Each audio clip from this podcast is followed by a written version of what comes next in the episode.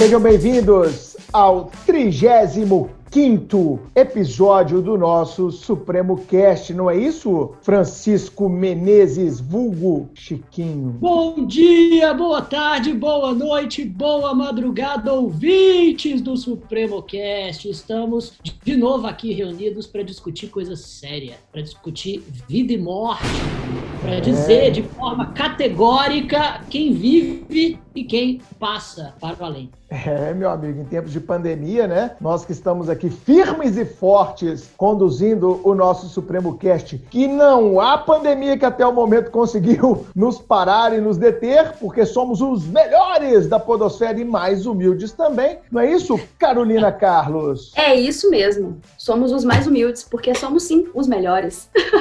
o melhor da podosfera Carol, é o Supremo Cast. Tudo como bem? Como é que estão tô... Então? semanas de home office? Tá trabalhando muito? Pois é, dessa 11 semana já, né, de home office, trabalhando muito, fazendo de tudo para conseguir manter uma boa alimentação, para continuar praticando as atividades físicas e estamos aí sobrevivendo a esta crise que em breve vai passar. É isso aí, galera. Força para todo mundo. Refaçam suas rotinas e vamos seguir em frente. E eu faço questão hoje, Chico, de apresentar a convidada, que é minha amiga, está comigo já há bastante tempo num projeto editorial muito legal lá da editora Saraiva, que é o OAB Esquematizado. Divide Direito Civil orgulhosamente comigo. Professora da Universidade Federal de Minas Gerais, mestre e doutora. Carla Carvalho Carvalho. Como é que você tá, minha amiga? Tudo bem? Oi, Bruno, Chiquinho, Carol e todo mundo. Eu tô bem aí curtindo essa quarentena que de férias não tem nada, né, Bruno? Nunca estudei, Nossa trabalhei senhora. tanto. A bioética não para nessa quarentena e estamos aqui por isso, né? E, Carol, fiquei sabendo que em Belo Horizonte só vai poder relaxar a quarentena quem tiver emagrecido. Como é que a gente faz? Oi? Isso.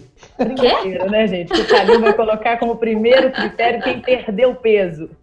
Olha, é, eu já perdi dois. Eu posso sair, tô nadando sair de braçada. Eu não vou sair de casa. Não vou sair de casa. Oh, não, Esse meme eu recebi peso, hoje.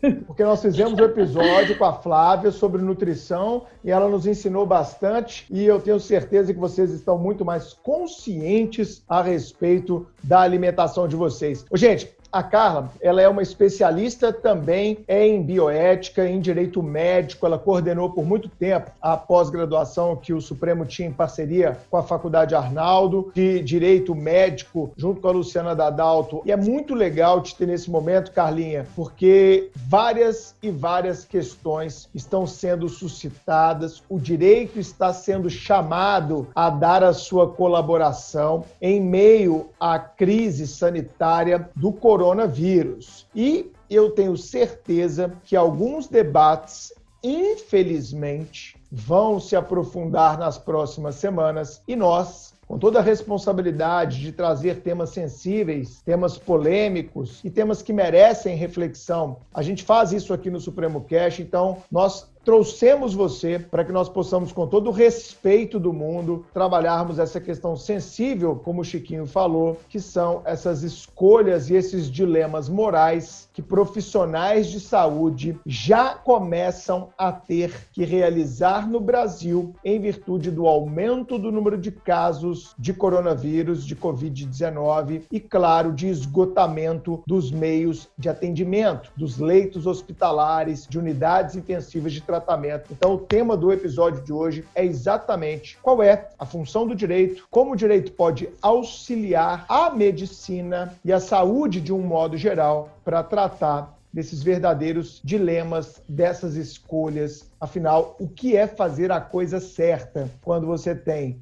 mais pacientes do que recursos hospitalares?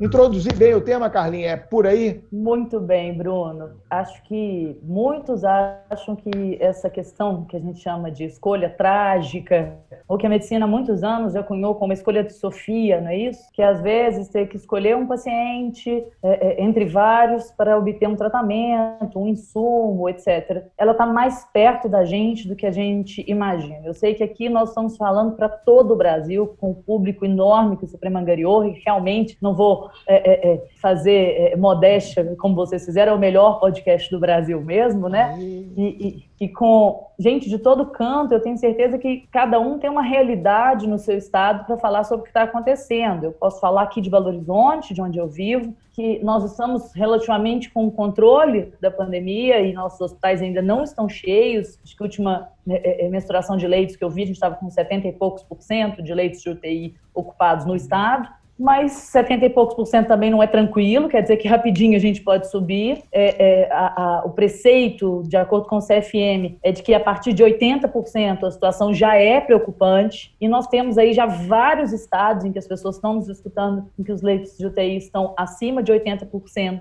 é, é, ocupados, e com lugares e hospitais com 90%, 97% de leitos de UTI ocupados e a gente sabe que a Covid, entre os. A gente tem casos leves, né? E tem casos medianos, mas a gente tem casos muito graves, mais ou menos 5%, fala-se, mas é muito variável. Mas que nesses casos será necessário respiração mecânica em leito de UTI. Então a gente vai ter um gargalo aí do nosso sistema é, é, na alocação desses leitos. E em alguns lugares isso já está acontecendo, em outros lugares isso, infelizmente, vai ser uma questão de tempo. E a gente tem que pensar como que isso vai acontecer acontecer e não esperar acontecer para pensar, né, Bruno? Perfeito. A Carol estava até abordando aqui, né, Carol, antes, aquela questão de como era antes, né, Carol? Como é que era Isso. antes da pandemia. Isso. Os precedentes no mundo, as situações de desastre anteriores. E você começou a abordar um pouquinho do contexto brasileiro. Eu acho interessante a gente fazer esse panorama anterior à Covid para a gente entender como esse, essas necessidades, dessas escolhas trágicas funcionaram antes e como elas vão funcionar agora. Então, a gente não pode falar que isso é uma coisa nova, que surgiu pela primeira vez na Covid e ninguém sabe como é que faz. Se a gente busca na literatura científica, artigos de periódicos, a gente tem milhares de artigos que falam de protocolos de escolhas trágicas. A própria expressão escolha de Sofia, tão antiga, não é isso? Ela é, é, retrata a existência dessa discussão anterior ao que a gente vive hoje. É, eu posso eu falar, por exemplo, é, tem uma manchete da revista Life americana de 1962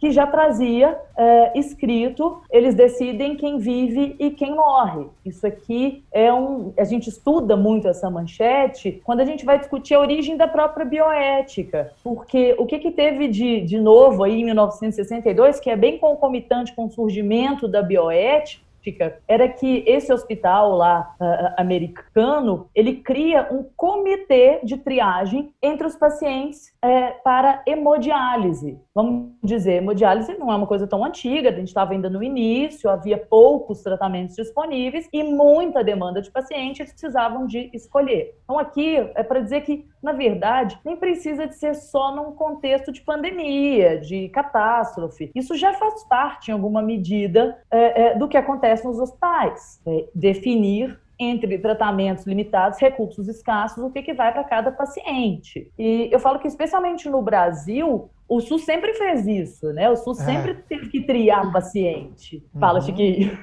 Não, não, justamente. É, eu, eu, na verdade, estou muito, muito curioso para saber critério mais específico como, como especialista sobre tudo isso, porque eu e Bruno estávamos discutindo antes de começar a gravar e os dois revisaram o livro do, do Michael Sandel, professor de filosofia do direito de Harvard, que trabalha muito bem com dilemas morais no seu livro. O meu não é, não é espelhado. Justiça, o que é fazer a coisa certa. Já recomendei mais de uma vez aqui no, no Supremo Cast.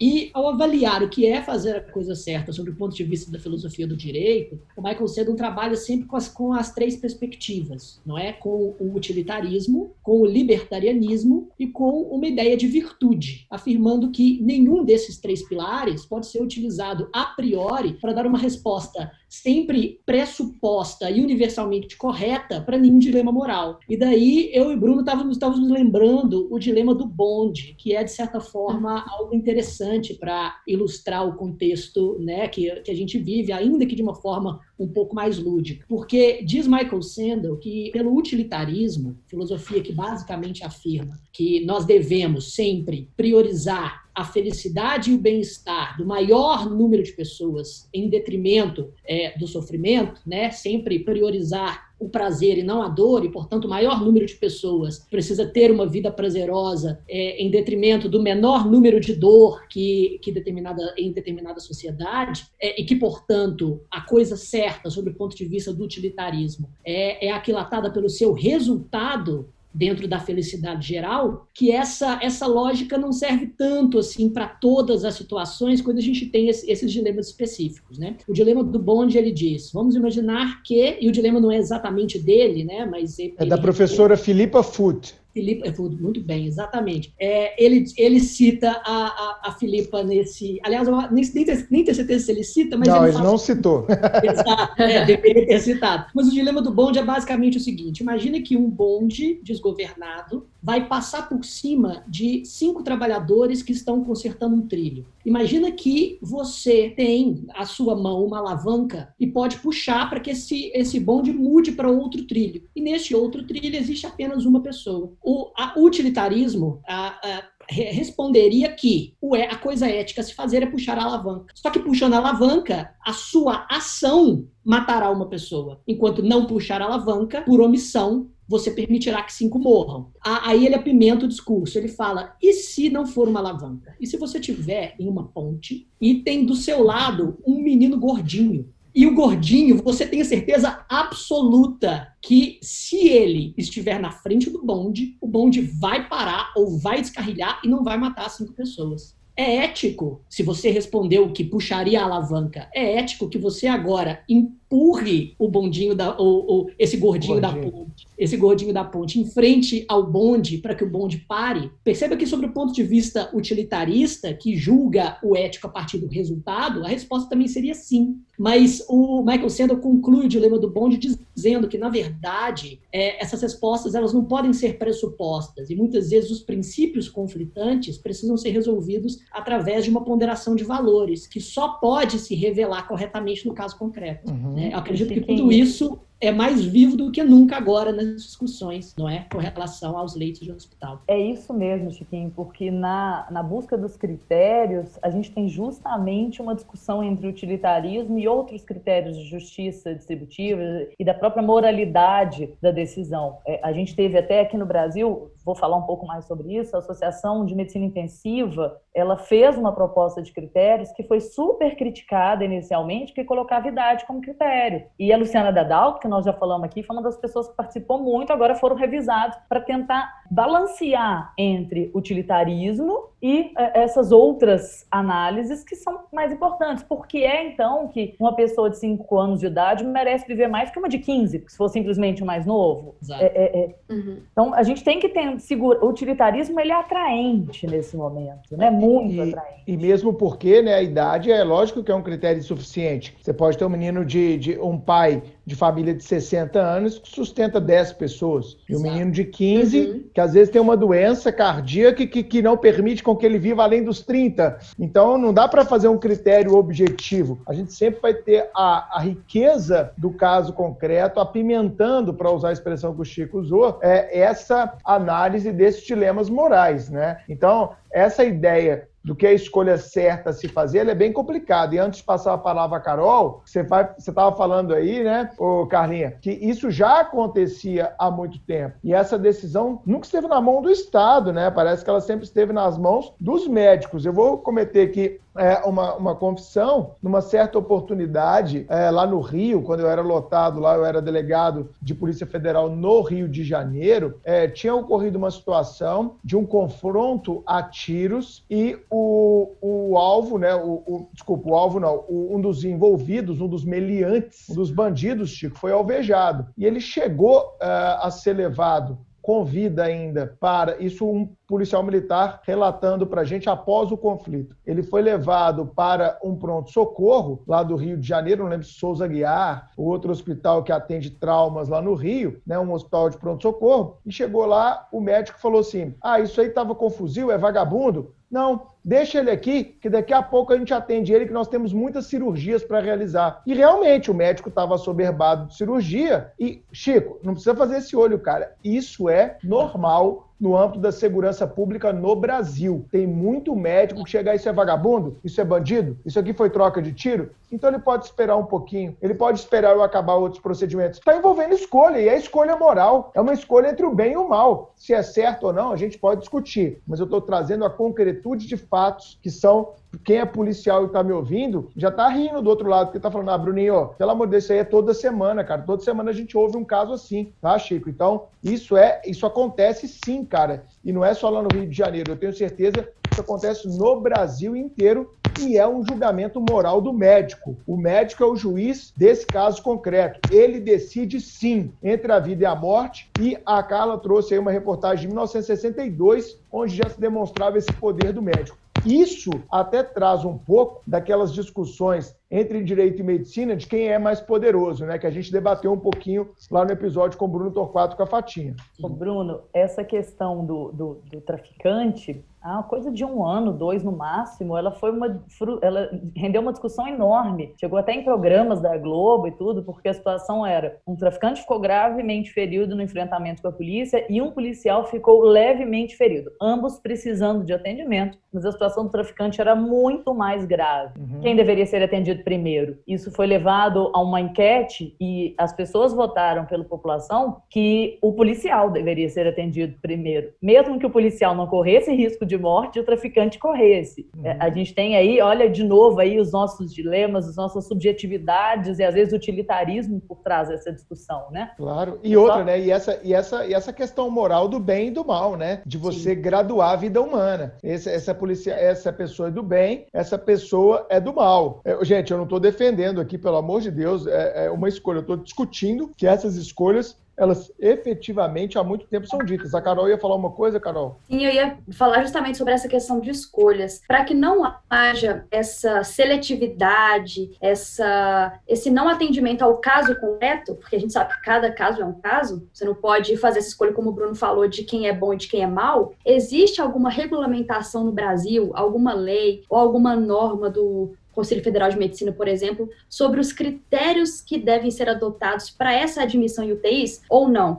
É apenas um critério do médico mesmo, a análise subjetiva que ele deve fazer? Bom, vamos até contextualizar as duas coisas juntas, né? Uhum. A gente tem normas aqui aplicáveis em alguma medida, mas nós não temos um regramento muito específico sobre isso no Brasil. O que você tem é, de um lado, normas jurídicas, como por exemplo a Constituição, que fala que toda pessoa é igual em dignidade não fala com essas palavras, mas é a interpretação que a gente faz. Então, pensando-se nesse critério de que quem merece mais viver, né, Bruno? É, eles não, nenhum desses critérios consegue amparo constitucional, porque, uhum. segundo a nossa Constituição, a dignidade é igual, seja no traficante, seja no policial, seja no idoso, seja no novo, no deficiente, qualquer pessoa. O que já começa a falar esses critérios sociais utilitaristas, eles têm, eles esbarram todos na, no, na cláusula geral da proteção da dignidade presente na Constituição. É isso? Do ponto de vista da normativa ético-profissional, na norma médica, o médico também não poderia fazer esse tipo de diferenciação no seu atendimento. Mas dizer que isso não é feito na prática, ou que às vezes você não encontra até uma justificativa no critério existente para a sua percepção subjetiva, olha o que o Bruno acabou de falar olha bem, eu estou cheio de cirurgias para fazer. Então ele conseguiu justificar uhum. que havia escassez de recursos para é, é, é, não atender aquele paciente. Então, não vamos dizer que não existe. O que, que a medicina uhum. fala? Primeiro, isso, que o médico não pode negar pra, atendimento para ninguém. A gente, dos princípios bioéticos, um dos mais conhecidos é a beneficência, que não se confunde com benemerência, que é merecer o bem, nem com benevolência, que é querer o bem. Beneficência é fazer o bem. Eu tenho que atender aquele paciente, pouco importa se eu concordo com a atividade que ele faz, se eu quero o bem dele. Então, dentro dos princípios bioéticos que tem ampla guarida no Código de Ética Médica, a gente já tem isso. O que mais que a gente tem? A gente tem uma resolução, a gente tem resoluções do CFM que tratam de UTIs. Até saiu uma no, em abril agora, é, é, falando de qual é o médico que deve chefiar uma UTI, etc. Mas tem uma mais antiga, que é a 2156 de 2016, que fala de critérios gerais de admissão em UTI. E lá ela cria cinco, ela estabelece no artigo 6 cinco níveis de prioridade para atendimento na UTI, mas não resolve o problema que a gente tem agora. São prioridades bem genéricas que falam, por exemplo, quando você tem um paciente que não tem viabilidade de tratamento, que quando você leva a UTI não vai ter uma melhora, você deve encaminhá-lo para cuidados paliativos e não para a vaga da UTI. Uhum. Em outras situações, você vai levar ele para aquelas UTIs, é, é, agora me fugiu o nome, de cuidados intermediários. É, na verdade, é UCI, Unidade de né? Cuidado né? Intermediário, que é o que a gente chama de semi-intensiva, porque você não vai alocar para a vaga de UTI. E lá fala, inclusive, que uma vez você colocou na UTI, você não tira. Mas essa norma não, não, não, me, não me fala o que, que eu faço quando eu tenho várias pessoas que precisam da vaga da UTI. Uhum. Ela vai falar, ela traz, na verdade, no artigo 9 ou décimo dela, que cada hospital, cada lugar tem que criar, cada instituição tem que criar o seu critério. É importante a gente pensar numa outra norma que também existe aqui na ética médica, que a Luciana com certeza tratou muito. Indico escutar o podcast dela para que ela participou para complementar o que a gente está falando aqui a gente já tem resoluções, está muito bem amparado no nosso ordenamento, que vão permitir a ortotanásia, vedando eutanásia, e na dicção do atual Código de Ética Médica, que é de, de 2018, que proíbem a distanásia. O que, que eu estou querendo dizer com isso? Eu não posso intencionalmente agir para tirar a vida daquele paciente. E vamos lá, não é o que está acontecendo na pandemia. Ninguém está olhando para aquela pessoa e falando assim, eu quero te matar. Na verdade, é uma situação em que eu não Ou te deixar sem respirador. Vai para lá, sai daqui, né? Né? Tipo, ah, não, já viveu demais, chega. Ninguém está falando isso. É, o que a gente tem aqui agora é uma análise que algumas pessoas podem ser colocadas no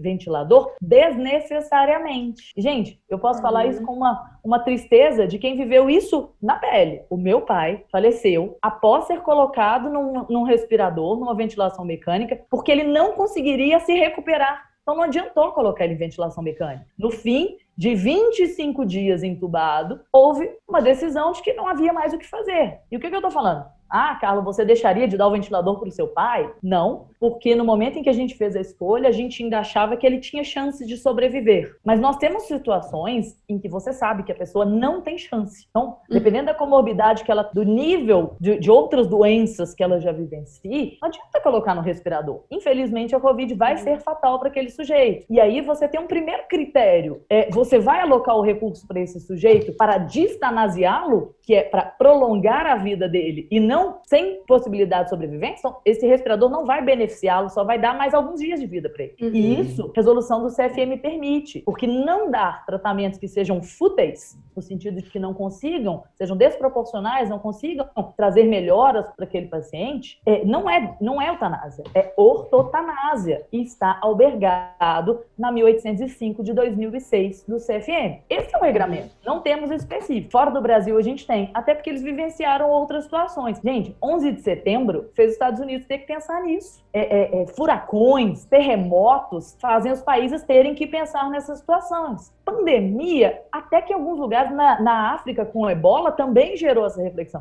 Acho que na nossa situação no Brasil é que a gente, nós somos abençoados por natureza e não tivemos muitas situações. É isso Agora, aí. em que pese a gente já ter essa escolha no SUS no dia a dia, o que, que a gente tem de novo agora e que precisa tanto ser discutido? A escala da decisão nunca antes aconteceu da forma como ela tende a acontecer agora. E aí, gente, você tem um sofrimento mental com o profissional de saúde, uma sobrecarga da decisão, além da sobrecarga ਚਾਹਾਂਗਾ do sistema. Então, vamos dizer, nós temos um arcabouço, mas que não resolve o problema. É preciso novas normas. Excelente, Carlinha. É, e o que eu sei que você é advogada também, além de professora é, da Federal, da UFMG e tal. É, você tem percebido, eu sei que você participa né, de grupos de estudo, de bioética, de direito e medicina. O que, que você tem visto na prática da Covid 2019, da Covid-19? Você tem visto o pessoal partir para essa linha, ah, vamos, vamos falar de um viés bem prático agora, bem pragmático. O que, que você tem ouvido que está acontecendo no Brasil? Cada hospital está montando um comitê, é a decisão do médico, é a decisão do diretor do hospital. Como é que tem sido feita é, o, debate? Vamos primeiro no debate, porque eu acho que a prática,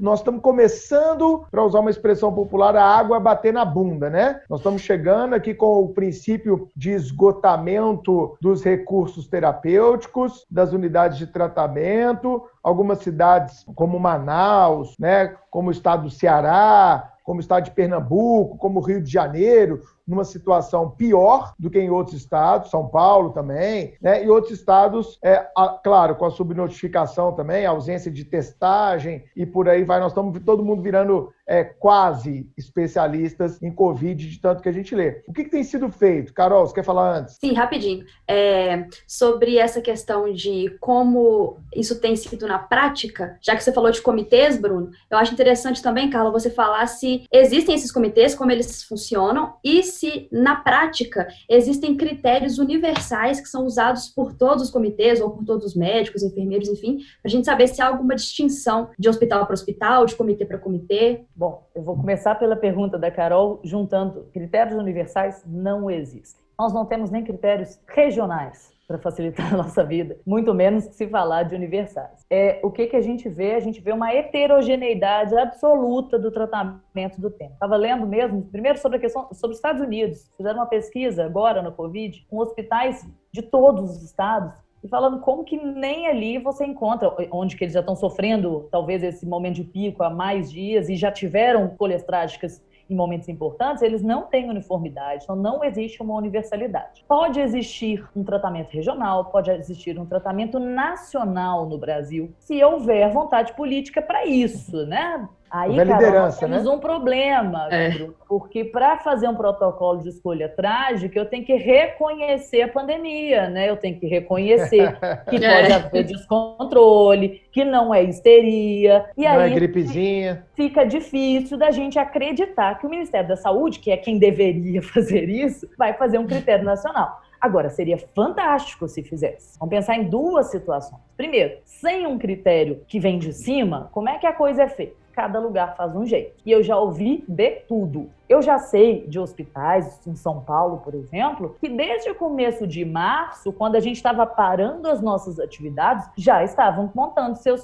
seus critérios e seus comitês. Então, é, juntaram profissionais, bioeticistas, médicos intensivistas, geriatras, lá, lá, lá, e começaram a discutir, buscando... Antecipando o problema, né? Porque a gente tem propostas de modelos nos artigos estrangeiros. O próprio a, a, a, o critério da AMIB, é, a Associação de Medicina Intensiva Brasileira, é, ela propôs critério, um critério que poderia ser brasileiro para isso. Ela se baseia em outros que já foram é, é, é, ditados em artigos, em, em, em coisas científicas. Então, eu sei de hospital que se antecipou muito antes da sobrecarga e fez seus critérios, estabeleceu o comitê, porque o comitê, até aproveitando o que você falou, não é mandatório, não é obrigado a ter, mas é ideal que tenha. Porque claro. vamos lá, você faz um comitê, a, a, balança funciona melhor do que uma pessoa só, e, você, e de preferência que esse comitê não seja feito pelas pessoas que estão no enfrentamento na assistência direta, para tirar uma sobrecarga do, desse Perfeito. profissional. Agora, Bruno, de outro lado, eu já escutei também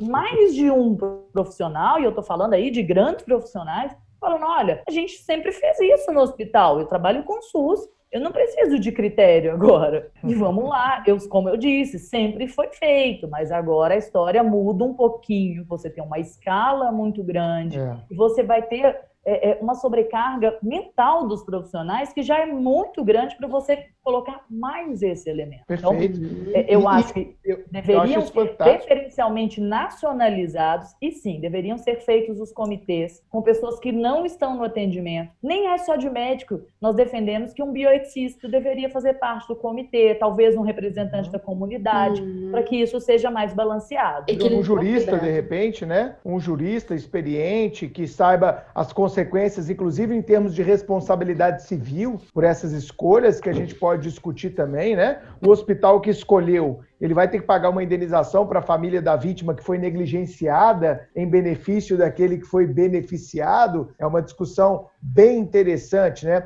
O não fornecimento uh, pode gerar algum tipo é, de responsabilidade por omissão na área penal, Chico? De repente, né, um homicídio aí por omissão, né? Não é interessante um homicídio privilegiado para a gente pensar de repente nessa figura? O que, que, você acha, Chico? Você está mutado, viu? Só para te falar, você está mutado aí. Muito obrigada. Mas exatamente, é, levando em consideração que o médico seja uh, exercendo uma, uma, função pública em um, em um hospital público, seja até mesmo exercendo a função é, como médico particular, é garantidor, segundo o artigo 13, parágrafo 2 do Código Penal, e podendo evitar determinados resultados, ele deverá fazê-lo sob pena de responder por um, por um crime comissivo por omissão. É, mas, é claro, dentro do próprio direito penal, a gente pode imaginar determinadas excludentes de responsabilidade, claro. seja não é? Seja pelo estado de necessidade, seja pela inexigibilidade de conduta diversa, seja pela ausência de nexo normativo dentro dos critérios da teoria da imputação objetiva, seja na ausência do próprio poder de agir, né? O direito penal, pelo menos, ele Perfeito. É um Médicos, mais... contratem o Chiquinho. Ele já tem três teses aqui para defender você se você estiver diante dessa escolha trágica. Carlinha. Eu ia falar justamente isso, podendo fazê-lo. Ele não Lógico. pode, gente. Isso. E, e, é. e aqui, até para a responsabilidade do Estado, e pensando também na questão civil, Bruno, o Estado ele pode ter todo o recurso do mundo, ele não consegue montar Perfeito. os leitos. E mesmo, a gente está tendo um outro problema, às vezes tem leito, mas não tem profissional. Então, aqui, é. mais a, a, palavra do momento, eu falo que eu, em 12 anos de docência, eu nunca tive tanto exemplo de caso fortuito. Gente, é. nós estamos em algo que suplanta todas as nossas capacidades e forças. Então, eu acho que, assim, nós temos aí importantes instrumentos no nosso ordenamento civil, penal, para defender esses profissionais, porque realmente é. nós não estamos numa situação de normalidade para simplesmente falar que ele foi omisso. É Omissão é se tivesse como fazer diferente, né? Carol, você queria falar? Sim, é, porque na verdade, quando a gente fala sobre essas escolhas, eu acho que a Carla vai, vai. Acho não, tenho certeza, ela vai saber falar isso melhor pra gente. Quando a gente fala em escolhas, não quer dizer que você vai escolher quem vive e quem morre, né? É até pesado falar isso, mas sim que uma pessoa vai ter um tratamento e a outra vai ter um outro tipo de tratamento diferente. Então, muitas vezes, a pessoa que não ficar com respirador não quer dizer que ela vai morrer, Quer dizer que ela vai ter um outro tipo de tratamento, não é isso, Carla? É, isso eu até conversei um pouco mais cedo com a Carol, né? É. é a gente não está escolhendo pessoas para viverem, pessoas para morrer. Na verdade, a gente tem que tentar objetivar um pouco a questão, que a gente está escolhendo a locação do recurso e não o que, que vai acontecer com aquela vida, para começar. E a partir do momento em que você aloca o recurso com os critérios, a gente vai falar um pouquinho, acho que está todo mundo aí esperando o critério, né? Que, que todo mundo quer saber quem é que vai ser escolhido. Sim. Mas quem não for escolhido, entre aspas, não vai ser abandonado. Isso é um dos preceitos mais fundamentais, é porque o paciente nunca pode ser abandonado. Então, o que, que acontece se não tem respirador para mim? E os, os protocolos todos contemplam. Se for possível continuar a assistência de uma forma alternativa, é isso que vai acontecer. Você não vai dizer, ah, não tem respirador, tchau. Não, o que mais que eu posso fazer? Quais são os tratamentos que não são os ideais, mas que em alguma medida podem ajudar aquele paciente? É isso que eu vou fazer. Então, pode acontecer e certamente nós vamos ter relatos daqui a alguns meses, capa do Fantástico lá falando, ele não conseguiu no protocolo o respirador, mas sobreviveu, não é isso? É. E que maravilha se isso acontecer. Mas a gente sabe que, especialmente agora, a própria indicação de UTI, indicação de ventilação mecânica, ela está sendo mais criteriosa. Então, aquele hum. paciente que foi indicado e que não vai ter acesso, muita, em algumas vezes, eu prefiro não falar muitas para também não apavorar demais, Sim. ele não vai ter assistência que permita curá-lo. Então, ele realmente vai ter uma situação de morte inevitável. E aí, nessa situação, nós vamos dar ainda assim assistência e cuidar dessas pessoas, cuidado de fim de vida. Vamos dar cuidado paliativo, assistência psicológica, social, espiritual. Uma discussão grande, enorme que está acontecendo agora é sobre comunicação, gente. É, Deve-se, e eu sei que isso aqui vai gerar um, um outro debate, Bruno. Eu, eu, vi até que tem um projeto de lei sobre esse assunto, sobre garantir comunicação, ainda que virtual, com os familiares, entre os familiares e os pacientes no fim da vida. E assim, dentro de uma perspectiva de respeito à dignidade, o cuidado paliativo, é isso mesmo. Gente, essa pessoa está isolada, ela não tem acompanhante, ela vai morrer sozinha. As é. despedidas são muito complexas. Nossa. Nós vamos ter um... a segunda pandemia é ó mental. mental. Tenho Os processos disso. de luto. Não, eu tenho certeza absoluta disso. A, a saúde assim. mental, a saúde mental, ela vai ter que, ela desde a primeira semana, sabe, Carla, eu tenho, eu tenho é, percebido assim, porque convivo com muita gente, convivo com funcionário, convivo com professor, convivo com aluno, tem meus familiares, tem meus amigos, todo mundo está nessa mesma pegada que eu. É, e eu tenho percebido exatamente isso, o quanto que é, quem estiver bem mentalmente tem que mesmo estender as mãos àquelas pessoas que fatalmente vão ser mais atingidas nesse período da pandemia. E esse atingimento pode ser por uma situação de isolamento, tenho percebido isso na minha família um pouco. Né? É, o fato da pessoa estar isolada não significa que ela tenha que estar abandonada, como algumas vezes nós já debatemos aqui, né? Isolamento não é sinônimo de abandono. Então, eu tenho tentado, particularmente, acho que vocês também, manter mais contato com as minhas tias, com os meus tios, movimentado uma coisa que eu tinha preguiça, que era o grupo de WhatsApp da família. Eu estou tentando ficar bem mais presente, porque, poxa, eu ainda eu tenho uma saúde plena, eu tenho, eu tenho tio em grupo de risco, a minha mãe é super grupo de risco, sabe? A minha mãe não pode botar o pé para fora de casa. Minha mãe tem três categorias de risco elevado. E eu tenho tentado é, é, um pouco mais ser mais presente. Eu tenho falado muito que essa pandemia me desacelerou. Você sabe, né, Carlinhos? Você é minha amiga há muito tempo. É palestra para lá e para cá, é Supremo Cast, é aula, é, é, é, todo o setor de marketing, de conteúdo, a questão de transmissão, a questão de, de, de pô, livro, é, múltipla doutorado. A gente faz mil coisas ao mesmo tempo, né? Então eu acho que essa pandemia tem tem trazido esse momento uh, de desaceleração para a gente. E esse momento ele é simplesmente fundamental para a gente conseguir dar o apoio e os cuidados mentais. Então, eu, eu clamo aqui aos nossos ouvintes: quem estiver bem, procure ajudar quem você perceber que minimamente está ficando mais ansioso, está ficando mais é, é, irritado, está querendo desconsiderar as medidas de proteção, é, chamando essa questão de isolamento de uma bobagem, vai dando auxílio a essa pessoa, vai dando carinho, vai dando atenção. E ao mesmo tempo, Carol, eu queria usar essa oportunidade dentro dessa ideia de equilíbrio, de cuidado, que a gente tanto preza aqui no Supremo Cast, de que aqueles também que estão se sentindo vulneráveis, sabe, do ponto de vista da saúde mental, não tenham vergonha em pedir ajuda. Galera, se eu abrir meu WhatsApp para vocês, todo santo dia eu recebo, é, meu WhatsApp no meu Instagram principalmente, eu recebo mensagem de alunos todo santo dia. A gente tem uma relação de muita proximidade, eu respondo todos os directs, todos. São mais de 200 todo dia.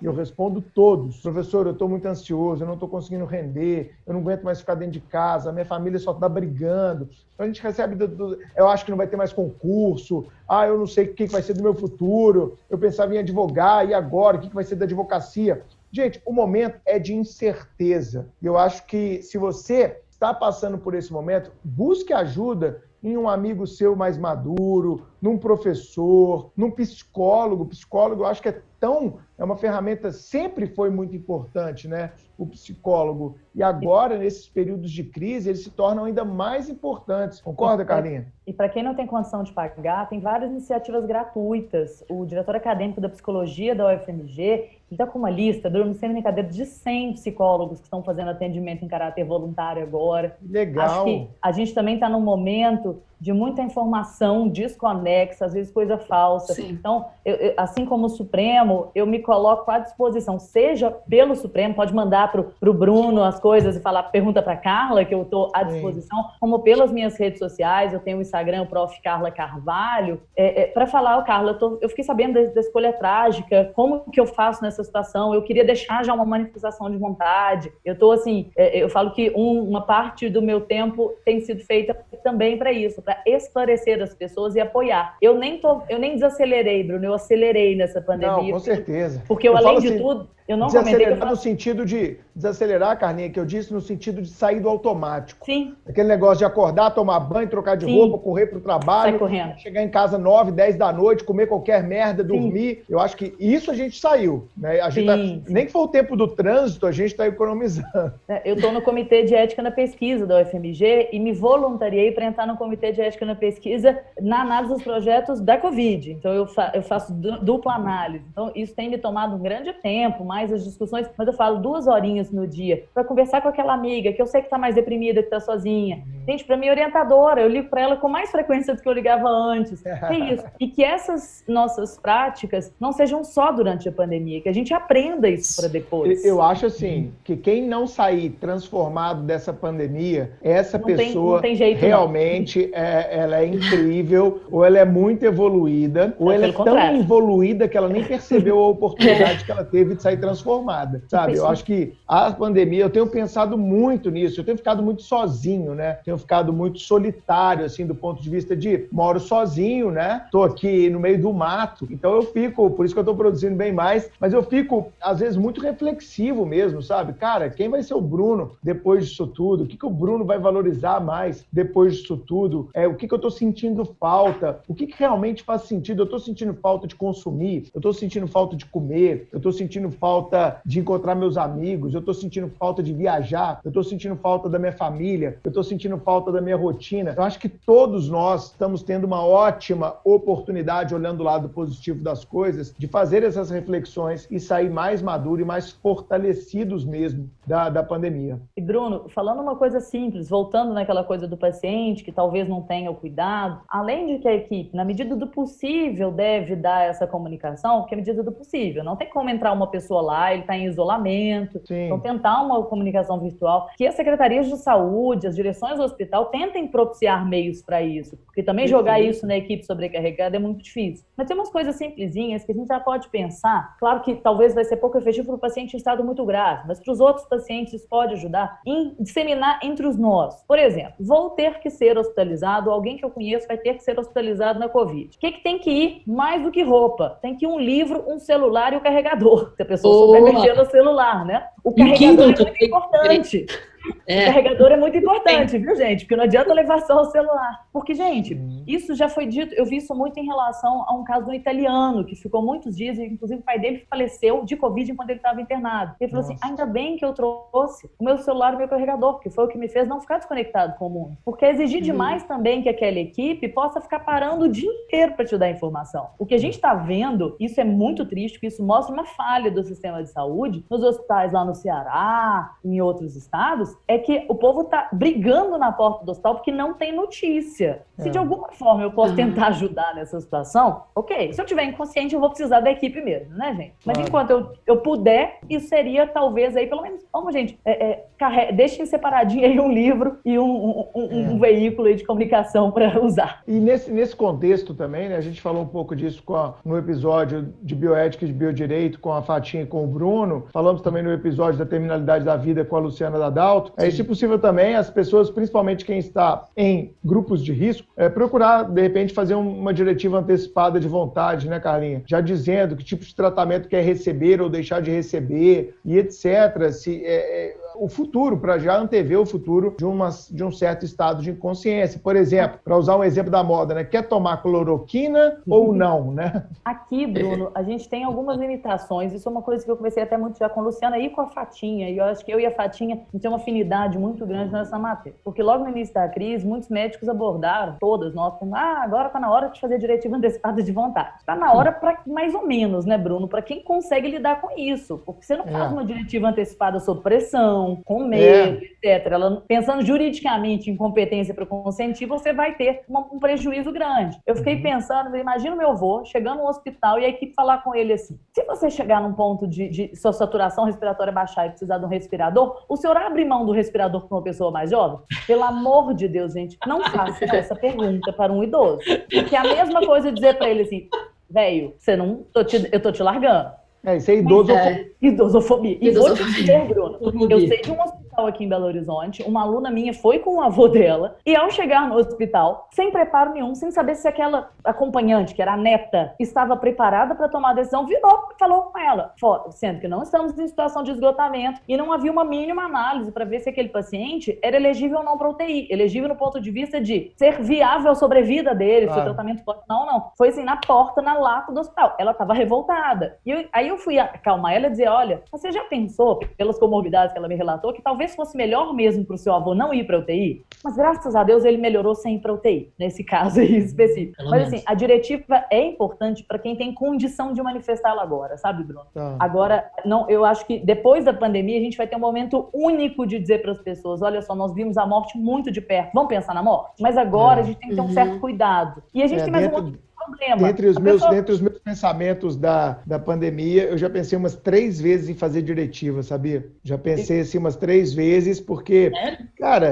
é, é, eu, eu, a gente não sabe o, dia de amanhã, cara. Então, eu, eu, eu realmente, eu, eu se, se, chegar num estádio que o Supremo Cash sirva de minha reconstrução da vontade, viu, Carlinha? Você me depende lá. Se eu chegar num momento de precisar é, de um respirador, etc., eu quero ser testado com tudo, tá? Pode botar cloro cloroquina, azitromicina, a vacina chinesa, japonesa, coreana. Eu gosto demais da vida, testa tudo, viu? Carlinha, tô te nomeando aqui mim. no Supremo Cash como minha procuradora de cuidados de saúde, tá bom? Olha que responsabilidade. Já, já olha para mim que vai dizer, olha, eu quero respirador, eu quero tudo que a técnica comprovada com evidência científica permita. O resto eu sou igual aquele infectologista que falou, me respeita, rapaz. Me respeita, rapaz. Me respeita. Eu não quero, eu não quero fazer do meu corpo é, teste, não.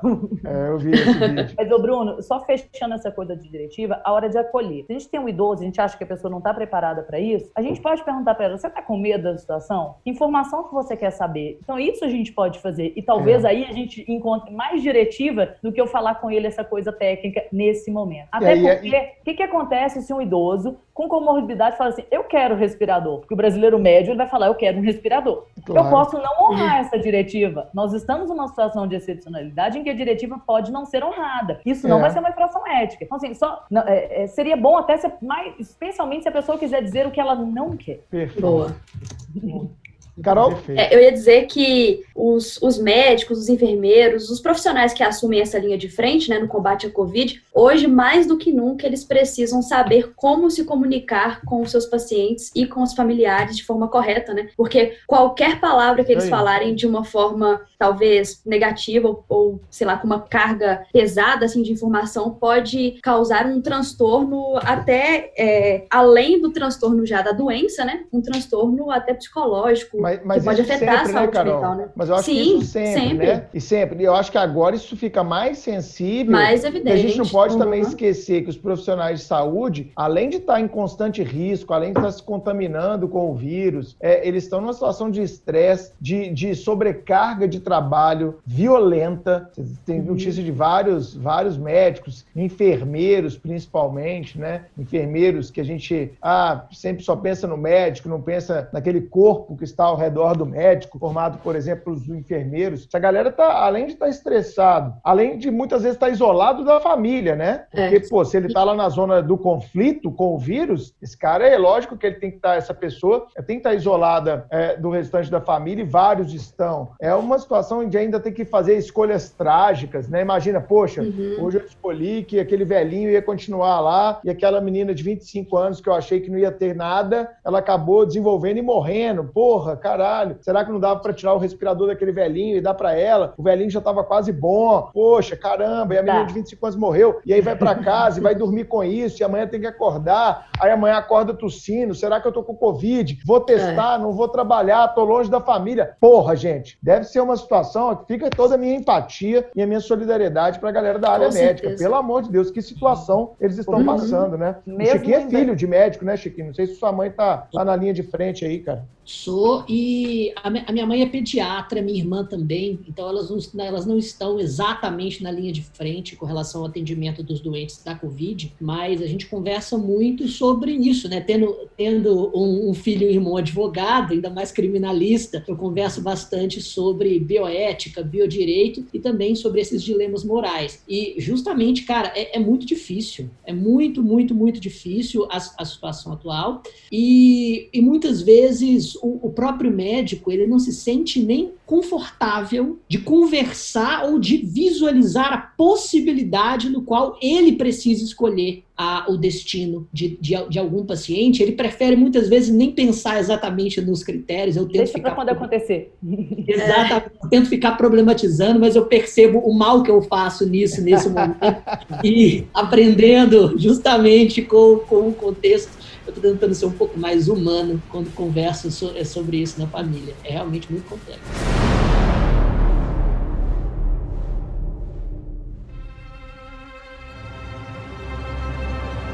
É, fazendo um combo de tudo isso que a gente falou aqui. Chiquinho falou sobre a questão das escolhas. Às vezes, às vezes o médico não consegue nem pensar nisso agora. É, Bruno falou também sobre a questão da empatia, do peso que isso pode ser para a equipe médica, não só para os médicos, mas de todo mundo que assume essa responsabilidade. E há um tempinho atrás aí a Carla falou sobre essa curiosidade que a gente tem em saber dos critérios. Então vamos puxar já esse próximo ponto da nossa pauta para a gente continuar e já falar dos critérios.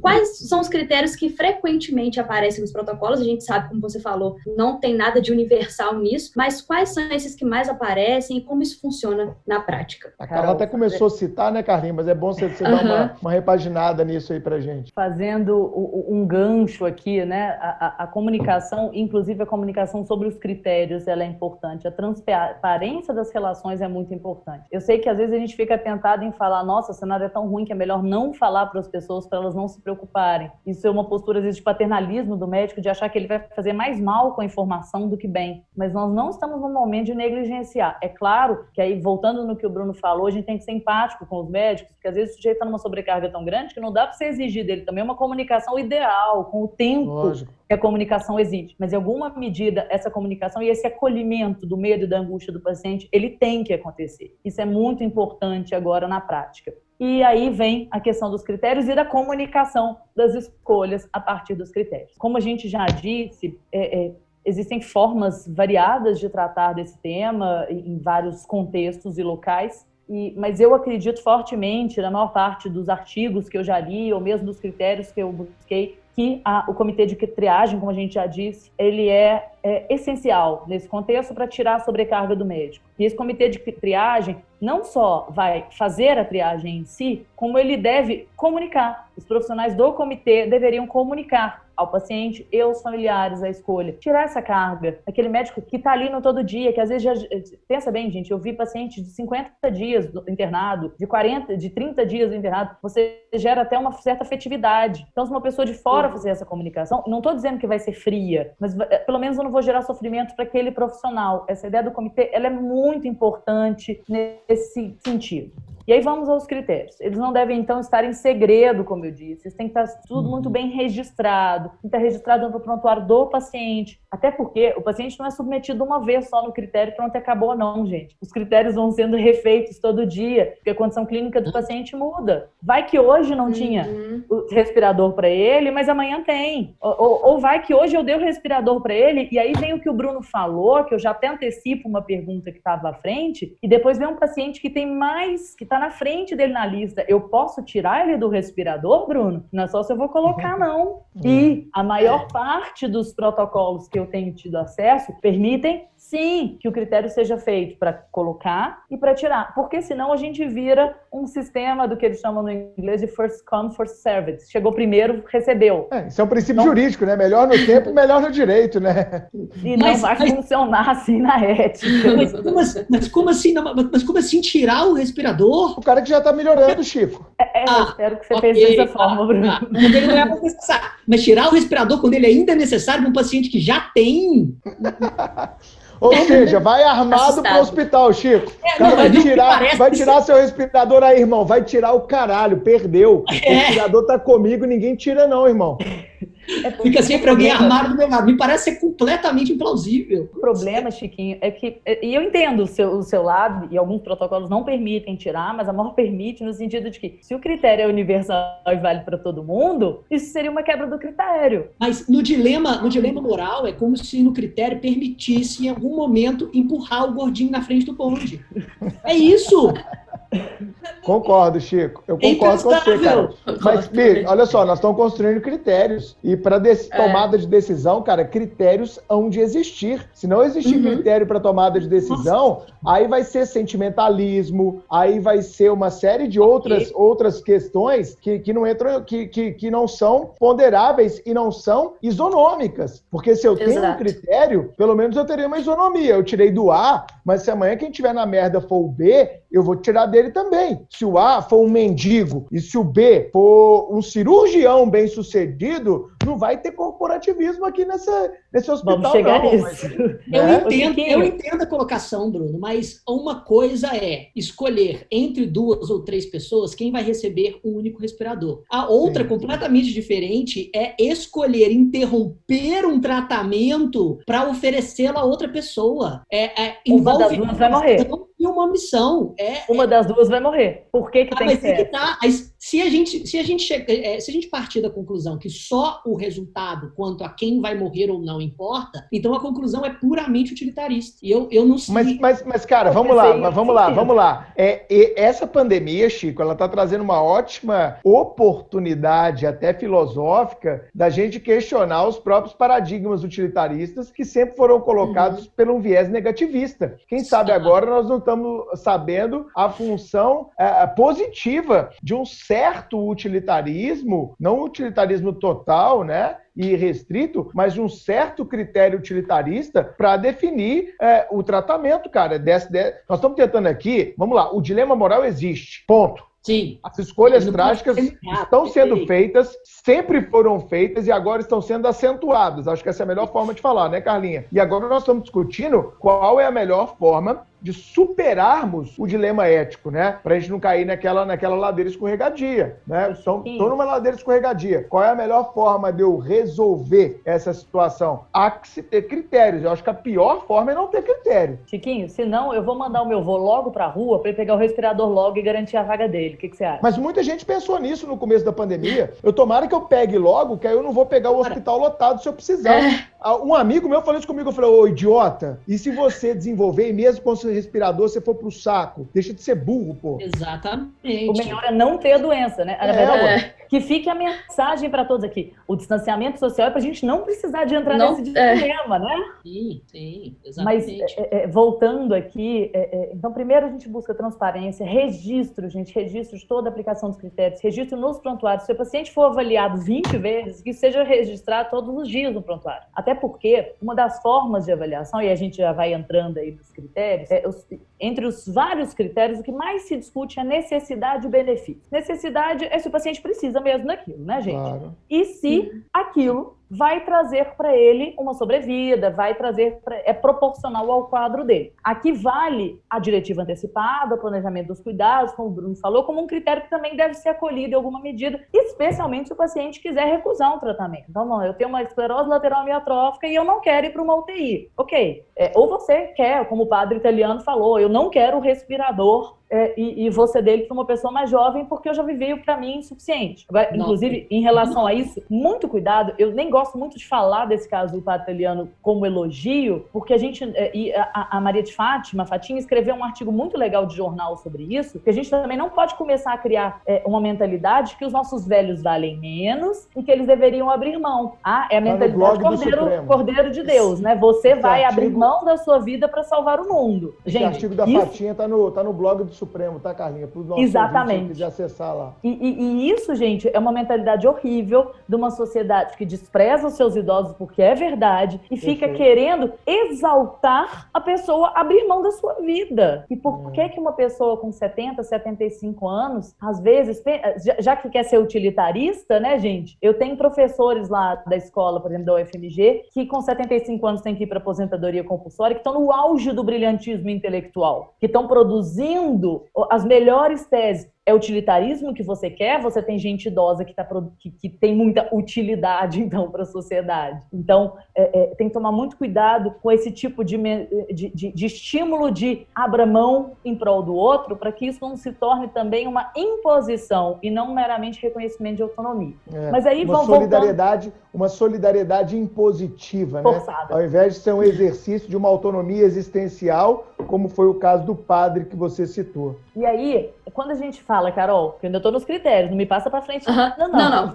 Eu quero, deixa eu só falar só o nome do artigo para quem quiser ler. Ah, tá, claro. Tá lá no blog do Supremo. Quando viver mais se torna um castigo. Então, quando a gente analisa benefício, e essa parte aqui é um pouco utilitarista, viu, Chiquinho? Não tem como sair do utilitarismo de tudo, porque se a gente for falar assim, eu não quero de jeito nenhum, nós vamos ter dois critérios possíveis. Quem chegou primeiro seria o critério não utilitarista. Ah, seja uma pessoa em fase terminal, vou botar o respirador nela porque ela chegou primeiro. Ou o critério da loteria. Eu vou sortear tem um dos critérios também, numa perspectiva mais ampla, se entende adequado. Ó, eu não então, duvido que o presidente da República sugira esse critério nas próximas semanas, não, e do sorteio. Não, Bruno, para ele primeiro. Ele já, so... ele já sugeriu que o diretor-geral da Polícia Federal fosse através de sorteio, então, de repente, ele vai sugerir esse sorteio aí também entre pacientes terminais. Não, tem que ter um critério preliminar para ele, que se for político da família dele, passa na frente, tá? Ah, não, mas, da enfim. família dele todo mundo passa na frente, mas vamos lá. Múltiplas petadas do presidente. Estou falando falando demais. É, enfim, é, quando a gente pensa em benefício do paciente, a gente tem duas análises que são vistas aqui. Um, se ele, quais são as chances dele de sobreviver à doença com aquele recurso que eu vou dar. Isso aqui eu não estou falando só daquele cara que não tem chance em geral, porque já vive uma situação. É que entre diferentes pessoas, eu tenho pessoas que têm mais chance de sobreviver com respirador a Covid do que outras. E não só a chance de sobreviver, quando a gente pensa desse benefício, você pensa assim, quanto que ele vai sobreviver? Uma expectativa e qualidade de vida que ele vai conseguir manter após a UTI, após a melhoria. E aí, por exemplo, a gente tem vários critérios que já existem e que normalmente os protocolos usam desses critérios que já existem. Um deles chamam Sequential Org Failure Assessment, é o SOFA, é um dos mais usados, ou ele integral ou com é, é, é, alguma modificação. E aí você, de acordo com a, a, a, análise clínica daquele paciente, as comorbidades que ele tem, etc., você vai dando notas para o paciente. E quanto menor... Ranking, é um ranking. É, é ele tem um, um, uma nota. E quanto menor menor a pontuação, mais na frente ele está na fila. A, a, nota é assim: cada problema que ele tem vai acrescendo pontos aí nessa é, análise. Claro que a gente está fazendo uma coisa simples, mas para de alguma forma ser objetivo e não ficar quem que eu acho que merece mais, né? Então você tem o SOFA, por exemplo, o SOFA com algumas modificações, e você chega ali nessa, é, nessa lógica. E aí você pode ter, nesses critérios, você pensa não só é, a chance dele de sobreviver à UTI, mas também quanto tempo que ele vai sobreviver. Então, por exemplo, exemplo, em pacientes que têm perspectiva de sobrevivência de até um ano a, após esse tratamento, ele vai ganhar mais pontos, vai mais para o final da fila daqueles que têm chance de sobreviver mais anos. Tem países que estratificam até quantos anos? Tem países que é até um ano, de dois a cinco, cinco ou mais. Na, no, no protocolo da AMIB, eles falam menor de um ano e mais de um ano, para também não fazer grandes diferenciações, porque você tem um problema nesse critério do benefício, que eu até queria já ter falado disso, porque eu queria lembrar, que eu lembrei do Bruno estudando um pouco sobre essas coisas, que é um problema do enviesamento dos critérios. Se o uhum. problema fosse só aplicar números, né? Ah, não. Se ele tem diabetes, eu dou mais dois pontos para ele. Se ele tem Faz uma planilha e acabou. Você bota a máquina para fazer isso, né, claro, né, Bruno? Óbvio. Inteligência artificial. Machine learning em cima isso. da inteligência artificial e taca-lhe o pau. Quais são as comorbidades que ele já tem? Ah, esse cara aqui, se ele sofrer esse tratamento, ele tem mais chance ou menos chance? E nós vamos triando sempre quem tem mais chance. É um dilema e ético já violentíssimo. Tem, Bruno, inclusive protocolos que utilizam de instrumentos de inteligência artificial. Só que qual que é o problema? O e são dados sensíveis, né? Para a Lei Geral de Proteção de Dados, dados médicos, Chico, são dados sensíveis. E a curadoria desses dados deve ser muito maior. Então, como é que eles vão usar o meu dado sensível contra mim mesmo. É. E é, é um, problema que os Estados Unidos discute assim... muito, que é a inteligência artificial na área da saúde, que ela é boa por um lado, ela tem uma capacidade preditiva claro. muito boa, mas ela mexe com dados sensíveis. Claro que mexe com dados sensíveis. É, porque mas... senão, justamente, que senão vira até ficção científica, né? Gataca, aquela coisa, né, do, não, se você, você tem predisposição genética para isso, para isso, para isso, eu não vou nem te oferecer emprego. E, e justamente, é a, é a mesma lógica. Mas a restrição, a a restrição a dados sensíveis, Chico, ela tangencia isso também, tá? É, na Lei Geral de Proteção de Dados, a gente tem um cuidado muito grande com dados sensíveis. Por exemplo, hospitais vai ter que ter uma compliance de dados muito violenta, porque imagina ocorreu um vazamento de dados médicos e hospitalares de pessoas. Aí amanhã chega na, na, mão do seu patrão, ó, o Chiquinho aqui, ó, que você está contratando, daqui a pouco ele vai começar a entrar de licença médica uma atrás da outra. Porque essa doença que ele tem exige afastamento do serviço. Demita-o enquanto é tempo. O Bruno, e a questão de esses dados também para pesquisa são importantes, são hoje para cálculo de prognóstico hoje, que é quando, como é que a pessoa vai desenvolver no tratamento, é muito mais preciso do que antigamente. Por quê? Porque eu consigo cruzar sim. as outras pessoas. Só que você tem um desafio de anonimização desse dado para é, poder usar, que é muito complexo. A gente tem alguns. Eu estava pegando um artigo da Nature, se não me engano, que mostra que a, a, a, é muito fácil de desanonimizar, fazer o caminho é. inverso. Então aqui temos um outro problema. Mas aqui, voltando à inteligência artificial, que, que resvala na questão desses critérios, etc.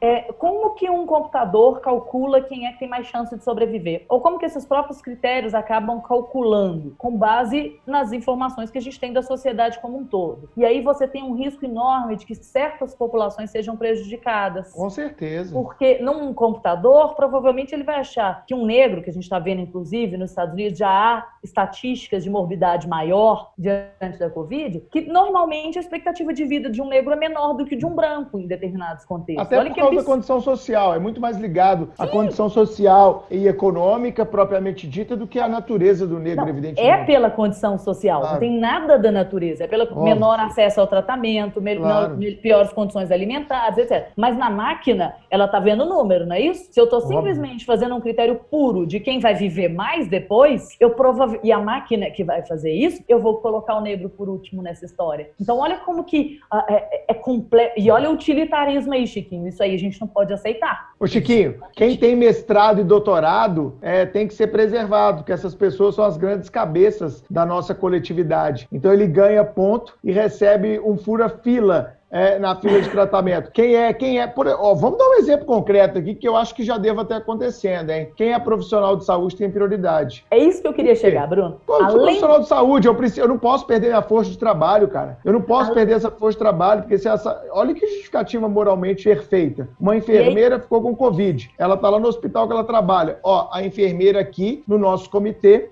eles vão ser atendidos em primeiro lugar. Peraí, mas isso não é corporativismo? Não, porque a gente não pode perder a força de trabalho para combater o que ainda vem pela frente em termos de pandemia. Olha que sensacional, cara. Muita tese, muita tese. E aí, Bruno, é que eu queria falar justamente disso. Tem esses critérios básicos que eu já falei, que vão analisar a chance de sobrevivência. É, é, é, na AMIB, eles falam da funcionalidade depois também que a pessoa consegue ter. Então, é, quão comprometida ela vai ficar depois, a qualidade da vida que ela vai ter depois. Sim. Mas que você tenta ser um pouco objetivo Sim. na análise desses critérios. A funcionalidade, Chiquinho, eles colocam como uma forma de ser menos utilitarista, sabe? Mas ainda assim é, é complexo isso. Mas aí vem os outros critérios. Não são os preceituados pela MIB, mas que a gente vê em protocolos por todo mundo, e até a MIB, na primeira versão, tinha e mudou, e, e, especialmente nesses estudos americanos que eu vi. São benefícios sociais indiretos. E o primeiro deles é a profissão que a pessoa executa. Vamos falar, esses critérios de benefícios sociais indiretos, em geral, eles não devem ser é, é, é, utilizados pela injustiça que eles geram. Ah. Apesar de que a única exceção que para todo lado se abre é o profissional de saúde. Porque aqui ele tem um, um, uma, um no, nesse contexto de Covid, não fora dele. Claro. Porque ele tem um efeito específico que é de salvar mais vidas. Se o critério uhum. inicial era conseguir salvar mais vidas com esse recurso que eu tenho, salvar um profissional de saúde é salvar mais vidas. Então, é a única que se aceita nessa situação. Mas vou falar uma polêmica que aconteceu aí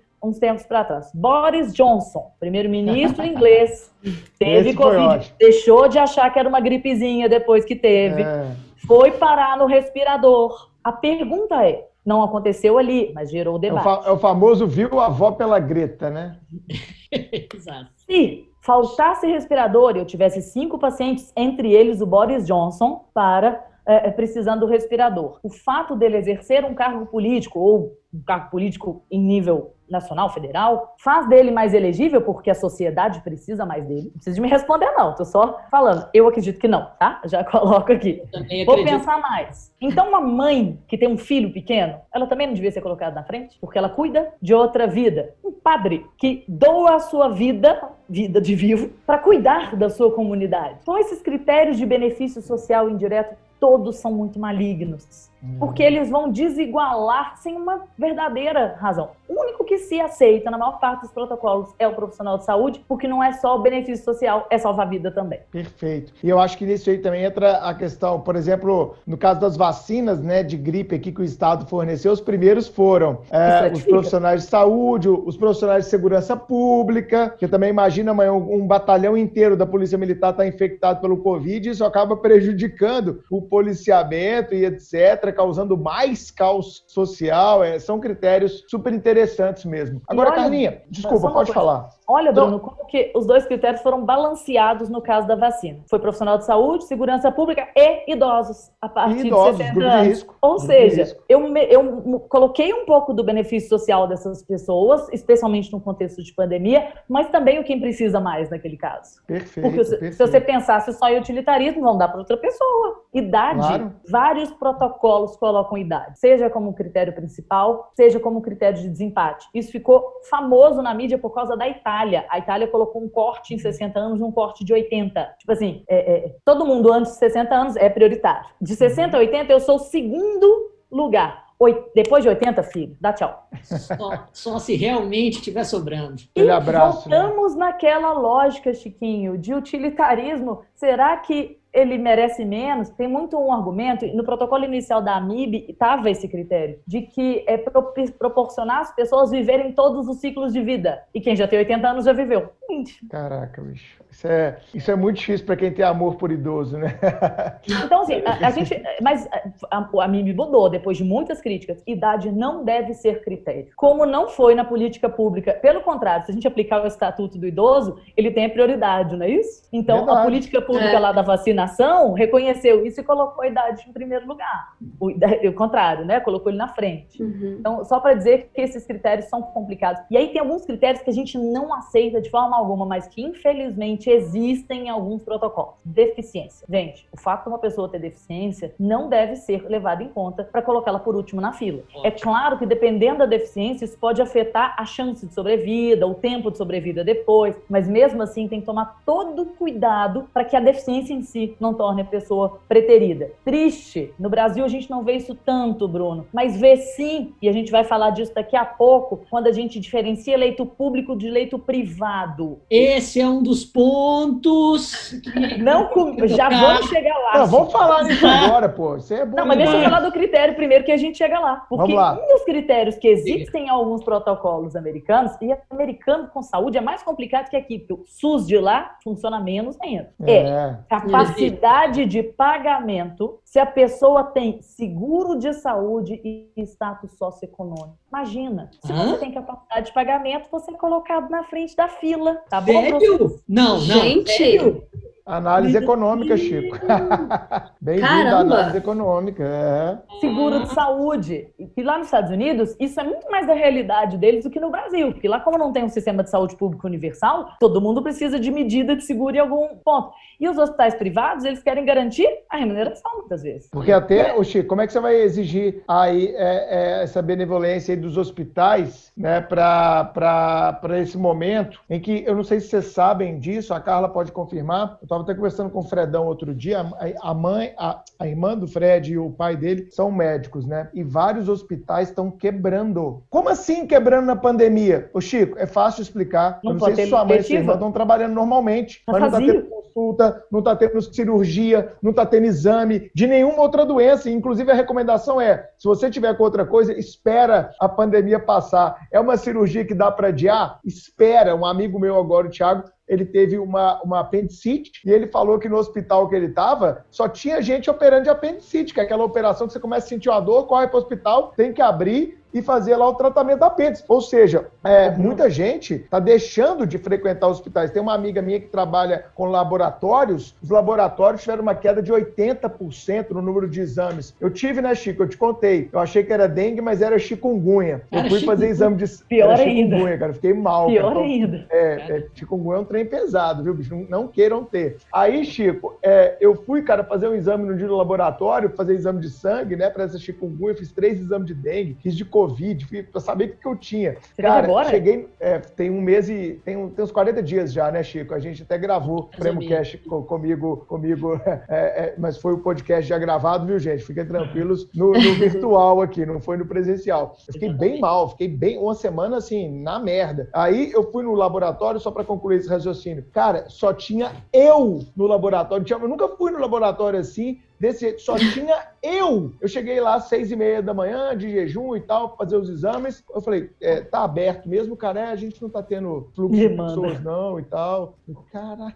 Bruno. Tem, os caras estão quebrando, Chico. E os hospitais que estão fazendo cirurgia eletiva estão sendo denunciados na mídia, porque a, a, orientação oficial é não fazer, é adiar. Só que os hospitais estão voltando a fazer para se salvar. E aí claro. sai no Fantástico, sai na mídia, porque não pode. Agora, a gente espera que essa demanda reprimida também, depois que a gente resolver a pandemia, vá toda ser feita. Porque essa cirurgia, ela não vai deixar de ser feita. Ela só vai ser feita Sim, em outros momentos. Adiado. O que não significa que resolveu a situação. E nesse, e nesse meu episódio, Carlinhos, foi legal porque eu fiz duas consultas na Unimed é, com telemedicina, quando eu estava com sintomas para descartar a Covid. Eu fiz duas consultas de telemedicina é, no, é, no meu plano de saúde, que no caso é a Unimed Belo Horizonte. Foi bem legal essa experiência. Até bati um papo com o médico lá, e essa telemedicina? E ele, ah, não, tá legal, é uma novidade pra gente, mas nós estamos gostando bastante, os caras super educados, foi bem legal.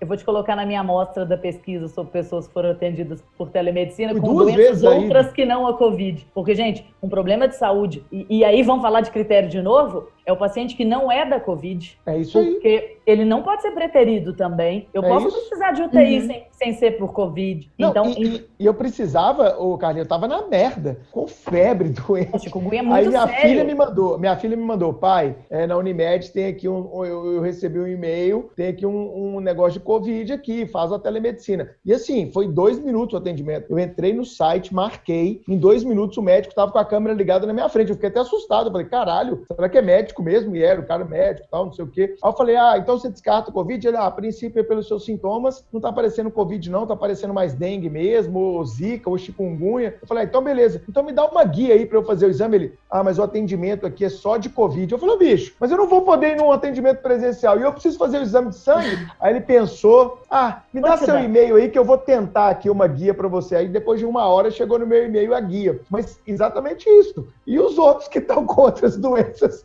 estão se ferrando, como é que essa galera isso, fica? Eu escrevi um artigo sobre isso, porque é, tem uma ruptura de confiança. Você falou uma coisa, os pacientes não estão indo no hospital, só em situações muito graves. Só que eles estão, as doenças estão agravando. O, o pessoal está chegando de infarto hoje para ser atendido em situações muito menos reversíveis, com consequências depois de, de, de, de sequelas muito maiores do que se ele fosse no começo. Então a gente tem que rever um pouco esse, essa forma do atendimento, que também algumas pessoas precisam ser atendidas agora. Uhum. Mas você acabou o critério? Vamos para o leito público e privado ah, aí. Últimos, ulti, as últimas palavras de critério e vou deixar o Chiquinho falar. E só. E...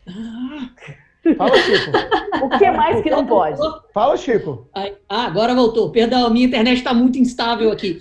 Não, eu acho que a gente estava falando sobre algumas coisas que vai marcar o mundo nessa, é, nessa pandemia e que, que vai deixar com que, enfim, que vai deixar marcas tanto em julgamentos éticos quanto no, no nosso entendimento sobre princípios morais. E eu acho que um dos pontos que realmente está marcando é essa falsa dicotomia entre é, liberdade e Estado no contexto dos cuidados com a saúde pública. Não é? a, saúde, a saúde pública precisa ser, sim, considerada como um direito social prestado através do Estado com caráter universalista. E justamente por conta disso, eu entendo perfeitamente que determinados hospitais estão é, justamente mal das pernas financeiramente e, e precisam de outros tripés, de outros alicerces financeiros, e, e alguns desses dos nossos quesitos podem ser, talvez, relativizados sem que a, a, a contenção se, se relativize.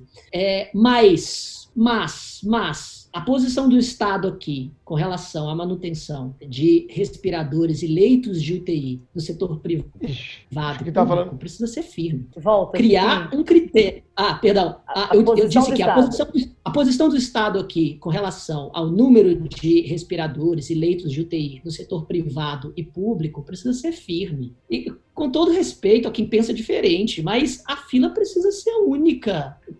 Estabelecer critério econômico para priorizar cuidados de saúde nessas situações de vida ou morte me, me parece de de uma é, assim de uma de uma de, de um tão grande é assim, me, me, parece completamente inaceitável. Completamente porque, inaceitável. Porque, porque vamos lá, né, Chiquinho? Pode até não estar no meu critério a capacidade financeira, mas na medida em que eu tenho eh, estatísticas como de São Paulo, que é, é, na, na, no, no, âmbito público você tem 1,1 leito a cada 100 habitantes, 100 mil habitantes, e no âmbito privado você tem 5 leitos a cada 100 mil habitantes, você não está colocando no critério daquele hospital, mas você está colocando para a sua sociedade, sim, a capacidade econômica como critério Exatamente, exatamente. E, e, e não é. pode ser. E, e, te falo mais, essa questão das deficiências da saúde pública, e volto a dizer, e, no Brasil, nós nem estamos na pior situação. O nosso SUS não é tão ruim, o nosso número de leitos não é tão ruim, só que ele também é mal distribuído. Quando você olha o Sudeste, você olha o Norte, você tem realidades muito distintas. O que é outra é... discussão, inclusive, bem, bem pesada. Mas né? essa questão de. É, e tem sido muito falado assim, valorize agora o SUS, e nós estamos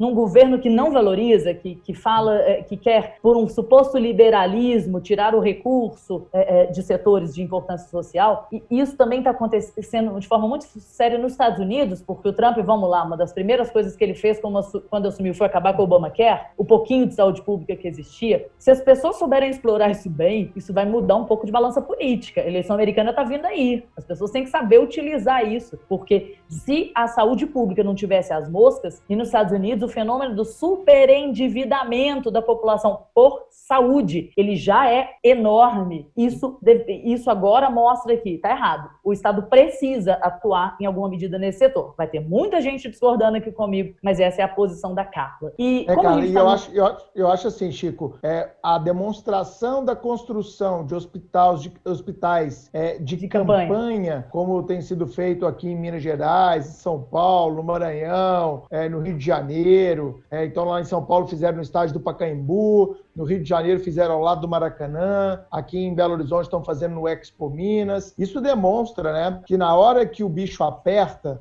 quem vai salvar não é o privado, hum. é o público. E eu hum. acho que a pandemia veio no momento em que o liberalismo estava crescendo. Eu, Sim. particularmente, estava com as ideias bem liberais é, nos últimos anos e eu estou revisitando, é, como ser em construção que sempre sou, essas ideias liberais e a pandemia veio para dar uma chulapada né, na cara de quem pensava né, nesse liberalismo à moda antiga ou revisitado, que alguns gostam de chamar de neoliberalismo.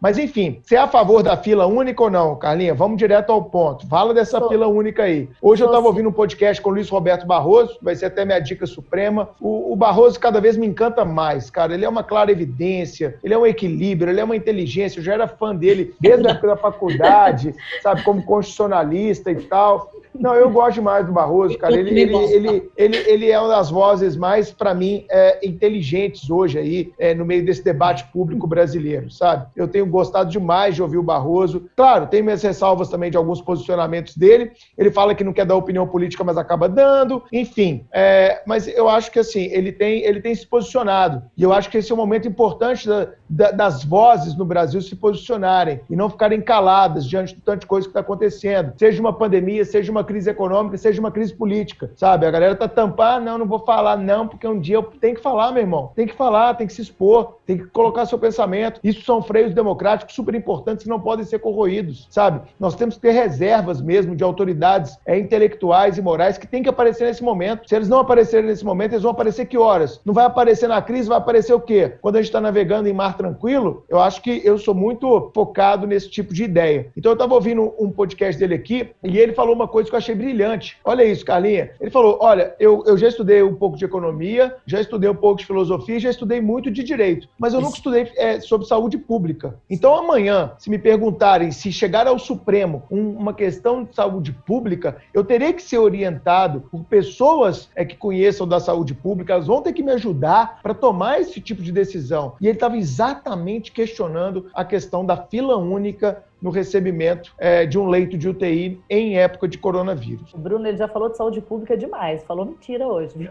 Já É, falou no às aborto, vezes tá- às vezes tá me visitando. já falou no aborto, já falou Mas- no testemunho de Jeová. Mas aqui, mas aqui, mas aqui, é, eu sei do aborto, eu até, até trabalho isso claramente em aula. Quando ele vai falar de prisão preventiva, ele puxa pro aborto, né? No Ele HC. muda de assunto e, e É. descriminaliza.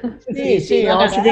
Aí é outro podcast, ativismo judicial indevido. 124, Se 306. isso, se isso é papel do, se isso é papel é, do STF ou não é, se, qual- quais são os limites do ativismo judicial. Eu entendo, eu entendo, Carlinha. Mas, de repente, ele está revisitando. A pandemia pode ter feito o cara revisitar seus posicionamentos a respeito de saúde pública. Ô, Bruno, eu vou te falar, falar de Barroso muito rápido, mas é o que eu mais falo até com os meus alunos. Eu posso ter mil ressalvas sobre o fundamento que ele usa, eu discordo dele frequentemente, acho que ele vai além da função, etc. O que, que eu elogio no Barroso, e que eu acho que a gente devia fomentar em todo mundo que é do direito? A clareza. Porque Não, o Barroso, é de- Uhum. ele pode falar o maior absurdo que a você oratória dele é, é brincadeira. Mas as pessoas entendem. E eu vou falar, eh, na contraponto lá daquela questão da prisão depois da decisão de segunda instância, era Barroso e Rosa Weber. E a Rosa Sim. Weber fala numa linguagem que eu, que sou profissional de direito, Não, não frequentemente tem não, como. entendo. E É. vamos lá. As pessoas tendem a concordar com o que elas entendem. Claro. Então nós temos que Sim. parar a gente do direito que tem que escrever bonito e inacessível. Isso é teoria da linguagem, né? pras Isso é linguagem. É, isso é linguagem que a gente precisa estudar mais também. O direito tem que ser dito para as pessoas de forma Claro. acessível. E essa, para mim, é uma grande vantagem dele. Mas voltando aqui dos leitos, é, eu acredito fortemente que a gente viu unificar, nacionalizar, que eles chamam os leitos. A gente viu realidades diferentes. A Itália fez isso. A Itália requisitou lá os leitos particulares e colocou todo mundo no mesmo critério. E, ainda que os critérios de lá fossem questionáveis, porque usava critério etário, pelo menos isso é, é, não se fez. Enquanto nos Estados Unidos, isso é completamente fora de cogitação Ah, Imagina. unificar a lei. Na minha opinião, você tem duas coisas. Uma que o critério tinha que ser unificado. Esse negócio de um critério para cada hospital é muito perigoso. Você imagina? A gente, o critério tem que ser público, idealmente. Eu sei que o hospital A tem um critério, o hospital B tem outro. O critério que mais me beneficia é o do A. Para onde que eu vou? Ah, lógico, óbvio. Então, se você tem critério, cada um diferente, você pode gerar esse problema inicialmente e, e até uma, uma discussão social que vai ficar negativa das pessoas é, é, é, falando esse hospital é assassino, esse hospital é, bom, que não é desejado. Assassino Então, de idosos. Exato. Voltando ao que a gente já falou, o Ministério da Saúde tinha que tomar essa É, responsabilidade. não vai tomar, não vai fazer. da AMIB. Ou Não vai fazer. o Esquece. CFM, Bruno. O CFM, pelo menos, poderia recomendar um critério. Cadê o CFM? Ele fala toda hora, toda hora ele quer dar pitaco. Cadê ele agora? Ah, é legal, hein, CFM? Toda hora você quer dar pitaco, toda hora você quer normatizar, toda hora você quer estabelecer resolução. Na hora que você precisa estabelecer a resolução, você corre Cadê? do pau. Muito Ô, bonito. turma do podcast, eu acabei de tampar minha mão com as, minha boca com as duas mãos, igual aquele macaquinho do WhatsApp, para dizer o que, que o CFM está fazendo nesse momento, tá? Tá calado e está sendo muito criticado por causa disso. É, exato. Ah, E se a, A gente, é, e se a gente não, justamente, e, e se a gente não nacionalizar e não tomar um, um critério universal, justamente, a, a discussão pública também em outros quesitos, como, por exemplo, qual é o melhor momento de, de abrir, de relaxar o isolamento, ou quais devem ser as medidas de, de isolamento, serão justamente cooptadas por interesses econômicos de pessoas que conseguem conduzir a pauta justamente porque sabem que o seu respirador está garantido no meio privado. Ou a população. Ou No ele pode viajar para outra cidade onde ele consiga seu próprio respirador, como Sim. aconteceu aí já no Brasil, hein? Os ricos aí com Covid pegando o jatinho particular para outra cidade, onde mesmo pagando um leito privado, ele vai ter acesso ao respirador. Seria um Como é que turismo chama de isso? direitos da saúde? No Turismo de da- direitos da saúde. Vou escrever um artigo. No começo da pandemia, na pandemia, né, Bruno? Você ainda falar na pandemia, para ser mais legal. Turismo de direitos da saúde em tempos de pandemia. É, no começo da pandemia, eu recebi um áudio, que a gente nunca sabe se é fake news, foi encaminhado, mas tinha tudo, pra- parecia muito verdade. Não, Que áudio é do- fake news. Áudio e vídeo no WhatsApp é fake news. Essa é a premissa. Até que Mas- prove o contrário, é, Bruno. é a inversão do ônus da prova, Chico. Eu falei Mas isso hoje minha mãe. Ela mandou um vídeo de um cara questionando o número de mortos no Brasil, que até já tá no Lupa, já soltou lá, que é fake e tal. Eu falei, mãe, vamos partir de uma premissa, porque você faz educação digital ao contrário, né? Sua mãe te educou um dia, hoje você educa ela digitalmente. Eu falei, mãe, vamos fazer uma, uma previsão ao contrário. Qualquer vídeo que você receber, você vai falar assim, é mentira. Até que ele provem que ele é verdade. Mas esse áudio, vamos dizer que seja verdade ou mentira, não importa, mas eu acho que ele é fidedigno. No seguinte sentido, Ei. era uma senhora carioca pelo sotaque, e ela mandava um áudio pro Carlos Alberto lá, que era o, o pneumologista dela. Porque, não, mentira, Carlos Alberto Carlos era o marido. Alberto. O Carlos Alberto era o marido. Porque o Carlos Alberto, ele já tem não sei o que, ele pode precisar de um respirador. E estão falando que esse negócio vai faltar. Então, fulano, mas eu olhei na internet e já vi de 50 mil, de 60 mil e etc. Me passe então a marca a especificação técnica para eu comprar, porque eu quero ter isso em casa. Caralho. Oi? Home care? Enfim, gente, é, é, é esse tipo não, mas de. Mas peraí, você acha o quê? Isso não pode? Você é contra pode, isso? Pode.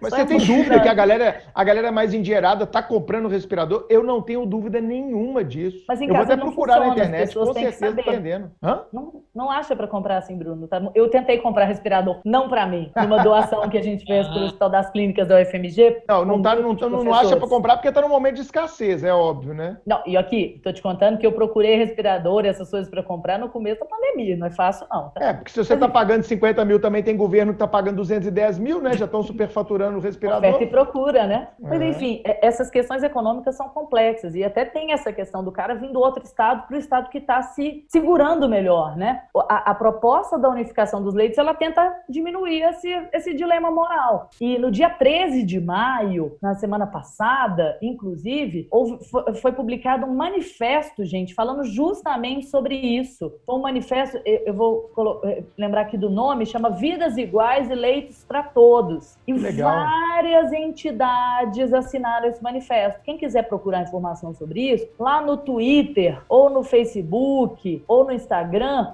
é arroba leitos para todos. No Instagram só tem um underline no final. Vou São seguir, leitos para todos. Defendendo que o Brasil faça o que a Itália fez. E olha só, muita gente acompanha, é, é, deu apoio a esse manifesto. Já centenas de entidades. Para falar, olha, é, é, é tá, tem que fazer igual a Itália fez, unificar os leitos e a triagem vai ser nacional, para evitar isso. que as pessoas corram de um estado para outro achando que vão se beneficiar, que é, é, eu, uma parcela da população, por ter condições econômicas, vai se beneficiar, porque vamos lá, o pobre, a pessoa que depende do SUS, não pode pegar o leito particular. Mas se numa hipótese muito excepcional acontecesse de acabar no hospital particular, mas tem o leito no SUS, ele pode, né, gente? Exatamente! Perfeito! Tá, tá Aí pode, né? Então, é, não faz o mínimo sentido. Então, acho que se a gente está pensando num critério ético, e é isso que tem que prevalecer nessa pandemia, de como dizem, cada vida tem que valer e ter valor igual, isso é o melhor a ser feito. Agora, eu não acredito que isso vai ser feito no Brasil, não, tá, gente? Com toda a pressão que esse manifesto possa ter, eu acho difícil. Como eu disse, a FM está calada e governo federal mais ainda. É, situação extremamente complicada, essa da questão dessa fila única. Quem deveria liderar, infelizmente, não está liderando. E no podcast que eu estava ouvindo, até para chegar com mais elementos aqui é, para esse nosso bate-papo, é, um repórter de muita credibilidade, um jornalista de muita credibilidade, ele falou que o Brasil, Chico, ele não tem o controle da ocupação de leitos sequer dos hospitais federais quem dirá dos hospitais estaduais e quem dirá dos hospitais municipais. Estamos vendo uma tragédia na gestão pública da saúde nesse Brasil e aqui não tem ideologia, tem constatação de fatos que são trazidos por jornalistas sérios, por pesquisas, por médicos e etc. O Bruno, e agora, pra, agora pela primeira vez na vida resolveram precisar de controle de ocupação de leito, né? Porque antes é. isso não era uma preocupação, Sim. isso era um problema local. E é. o que que, tá, que que os profissionais de saúde estão reclamando das diretorias de hospital? Eles já estão sobrecarregados. Sobrecarregados com serviços, sobrecarregados com compras que os hospitais precisam de fazer claro. em de pandemia e várias outras necessidades. Os três entes, município, estado e união, estão agora fazendo controle de leitos, mas não conversam entre si. Então, os gestores lá do hospital, os próprios, que normalmente são médicos mesmo, têm que todos os dias, porque esse controle de leitos é diário, preencher o sistema do município, preencher o sistema do estado, preencher o sistema da União, para dar a mesma informação. Mais sobrecarga. Nossa. É porque não há integração entre as esferas de governo, né? Isso é impressionante. Eu via isso também muito quando na PF eu estava na segurança pública, né? Se alimentava um sistema, mas até que o Ministério da Justiça, desde antes do Moro, ele já está tentando unificar os dados estatísticos de segurança pública. É, o Ministério da Saúde tem que caminhar nesse sentido também, o Ministério da Educação e etc. A gente tem muita coisa para fazer no Brasil nesse quesito. Carol, mais algum ponto? Você levantou o braço aí, a mão? Eu queria... Não, a, a Carla quer falar. Só voltando naquela questão do turismo de direitos, Bruno, hum. é porque a hum. gente falou de um, aspecto negativo, né? Que é uma pessoa que tem direito, Sim. dinheiro, vir para cá para usar o leite, por exemplo, em Belo Horizonte, tá com leite sobrando, vir para Belo Horizonte usar o por leite. Enquanto. É, tá com leite sobrando, sobrando por, enquanto. por, enquanto. Mas aí vem uma questão ética que vai além do dinheiro. É, eu não sei se vocês viram que na, na Europa, a Alemanha, que conseguiu, por medidas de distanciamento, etc., não ultrapassar a sua capacidade de atendimento, até também porque a quantidade quantidade de leite por habitante na Alemanha é a melhor do mundo, inclusive, uhum. a Alemanha mandou voos super preparados e fretados para a Itália para buscar pacientes italianos para serem tratados na Alemanha. Outro patamar, né? Outro patamar. Não, ali, mais uma vez, a Alemanha fez um 7 a 1 na humanidade. Não, e, a, e, a, Alemanha está liderando o bloco, né? Mais uma vez, a Alemanha está liderando o bloco. Ela teve o menor número de casos dos principais países. Ela vai ser a primeira a voltar à Liga de Futebol, já volta esse final de semana a Bundesliga já volta, né? Enfim, a Alemanha mais uma vez dando show no mundo. E aí, você que já foi na Alemanha várias vezes, né, né, Carlinhos? O Chiquinho, não sei se já foi, a Carol, mas não. aí você entende a cultura alemã, né? O certo é o certo, o errado é o errado, não tem jeitinho, tem que fazer, tem que trabalhar com antecipação. O jeito alemão nessas horas, assim como também Metódico, o jeito japonês, né? essas metodologias, eles ajudam demais, né? Sim. E, e, a, e você tocou em, em liberalismo econômico, Bruno Bruno. A Alemanha, que é bastante identificada hoje por misturar um, um espaço de negócios bastante propício para que, se, que se faça, para que se tenha uma economia pujante, com um Estado atuante, fazendo as grandes empresas competirem e estabelecendo uma rede de proteção social que seja eficaz. É uma falsa dicotomia pensar em Estado ou em liberdade ou em mercado, é. quando a Alemanha a Merkel... mostra mundo que é possível. E a Merkel, a Merkel é de direita, mas assumidamente uma social-democrata, com certeza. Ah. E por isso ela está há tantos anos à frente né, como primeira-ministra alemã. Carlinha, você ia falar? O que, a, o que eles fizeram pelos artistas na Alemanha, que estão sendo super é, negligenciados no Brasil, lugar nenhum do mundo fez. Né? o que, que foi feito? Eu não sei, me conta. Eles deram uma renda básica para os artistas elevada durante a pandemia. Aqui no Brasil, o artista não entra nos critérios, Bruno.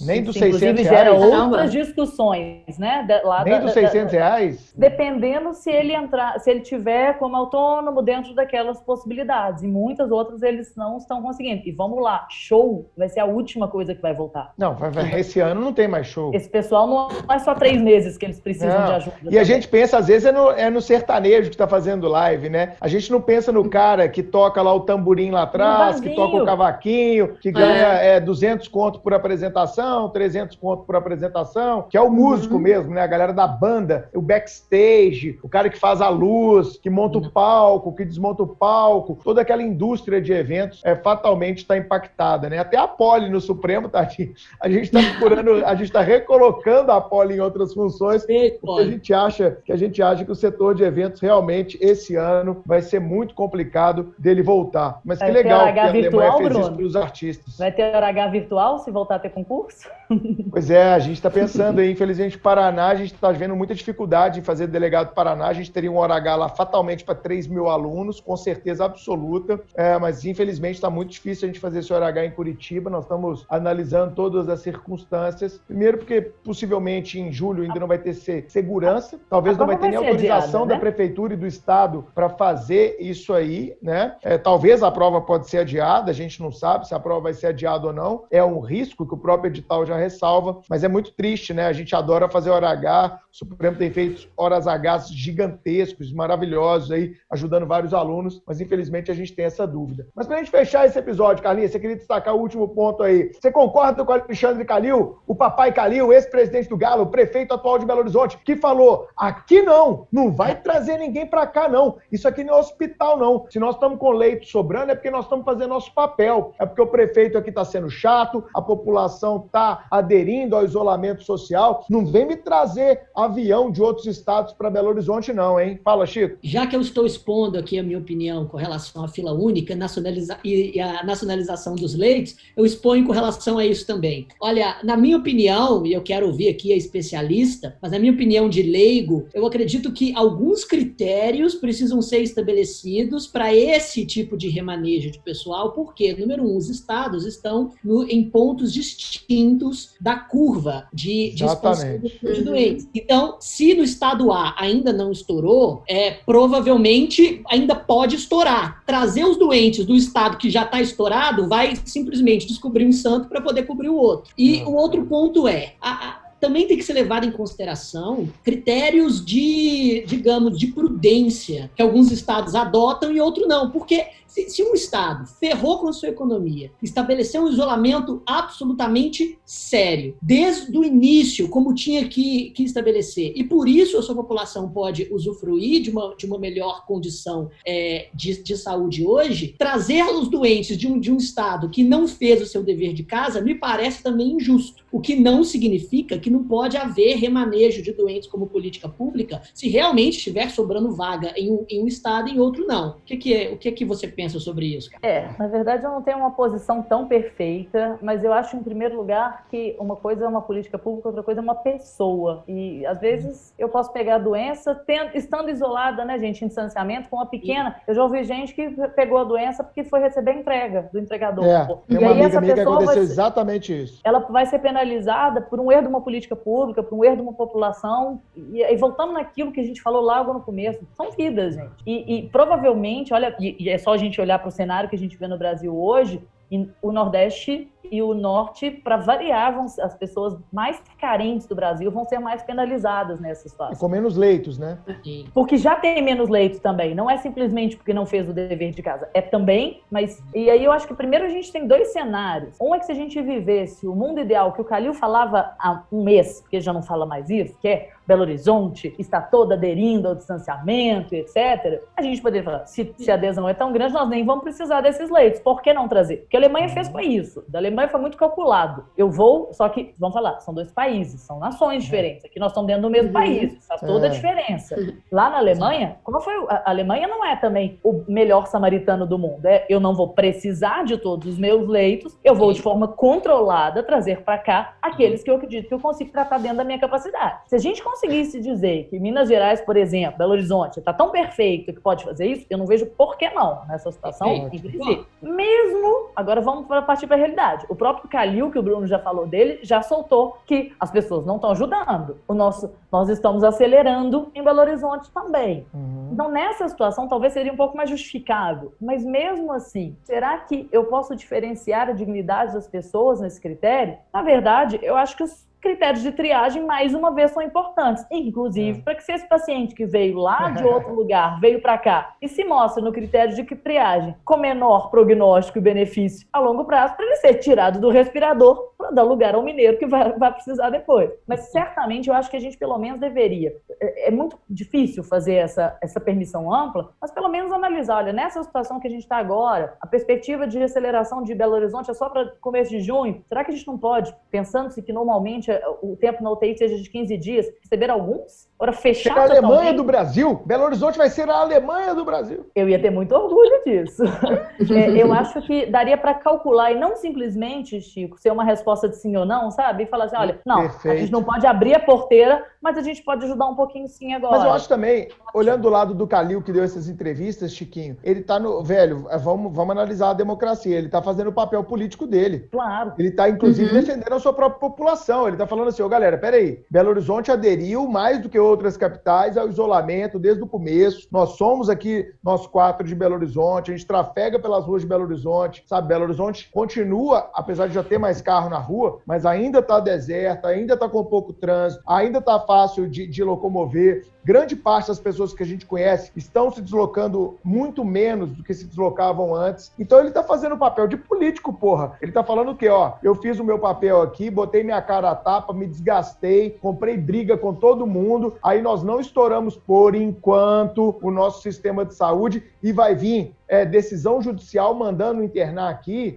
judicialização da saúde é outro podcast também nesse momento, né, Carlinhos? Nesse momento. da saúde, é, nesse momento é outro podcast. Decisões é, judiciais mas... em geral, até de estabelecimentos permitindo reabrir, né, Bruno? Claro, é, exatamente. Então o Calil, eu acho que ele está fazendo papel né, de papai Calil mesmo. Tipo, sou o protetor da coletividade, óbvio, né, gente? O Calil, no Brasil, é um dos políticos que mais está monetizando em toda essa crise. O Calil viralizou em vários grupos, amigos meus de outros estados. Ô, Bruninho, esse Calil aí, que era presidente do Galo, que é o prefeito de Belo Horizonte, o cara tá mandando bem mesmo. Tô recebendo um monte de vídeo dele aqui que ele tá botando pra fuder e não sei o quê. E o Calil tá eleito no primeiro turno em Belo Horizonte, se bobear, né, na ah. eleição de, de 2020. não tem ninguém para. Você não tá nem vendo outros candidatos surgirem, porque ele tá monetizando muito bem a crise e, pô, isso faz parte da democracia um político fazer. E eu acho que a retórica dele é muito mais política. E, Carlinha, para emendar aqui no seu. No, quando você estava falando, eu pensei, era mais um critério que deveria ser definido pelo Ministério da Saúde, com o papel da União, curando, é, cuidando do, do, pacto federativo, né? Como é que vai se dar esse pacto federativo no momento da pandemia? Então, a União, ao invés de ficar brigando com o Estado e o município, como tem feito, ao invés de estar atrasando o repasso de verba, como também tem feito, ao invés de coordenar a porra toda, como deveria estar fazendo, é, ela deveria estabelecer também critérios. Olha, o critério critério para transferência de unidades vai ser assim: se não tiver ocupação de até 60%, admite-se a transferência até que chegue a 80%, uhum. salvaguardando um limite de 20%. Isso é critério, isso é regra, isso ajudaria todo mundo a ter uma centralização e uma coordenação. Eu trabalhei muito em grandes eventos com coordenação, comando e controle, e o que está faltando é exatamente a atividade de comando e controle nesse momento. E Bruno, e vamos pensar em estratégia, né? Hoje São Paulo está no pico, mas o pico, quando você chega nele, começa a cair, não é isso? Claro. Belo Horizonte pode ser que chegue daqui a três semanas. Será que isso. quando a gente chegar no pico, a gente também não pode querer o leito deles?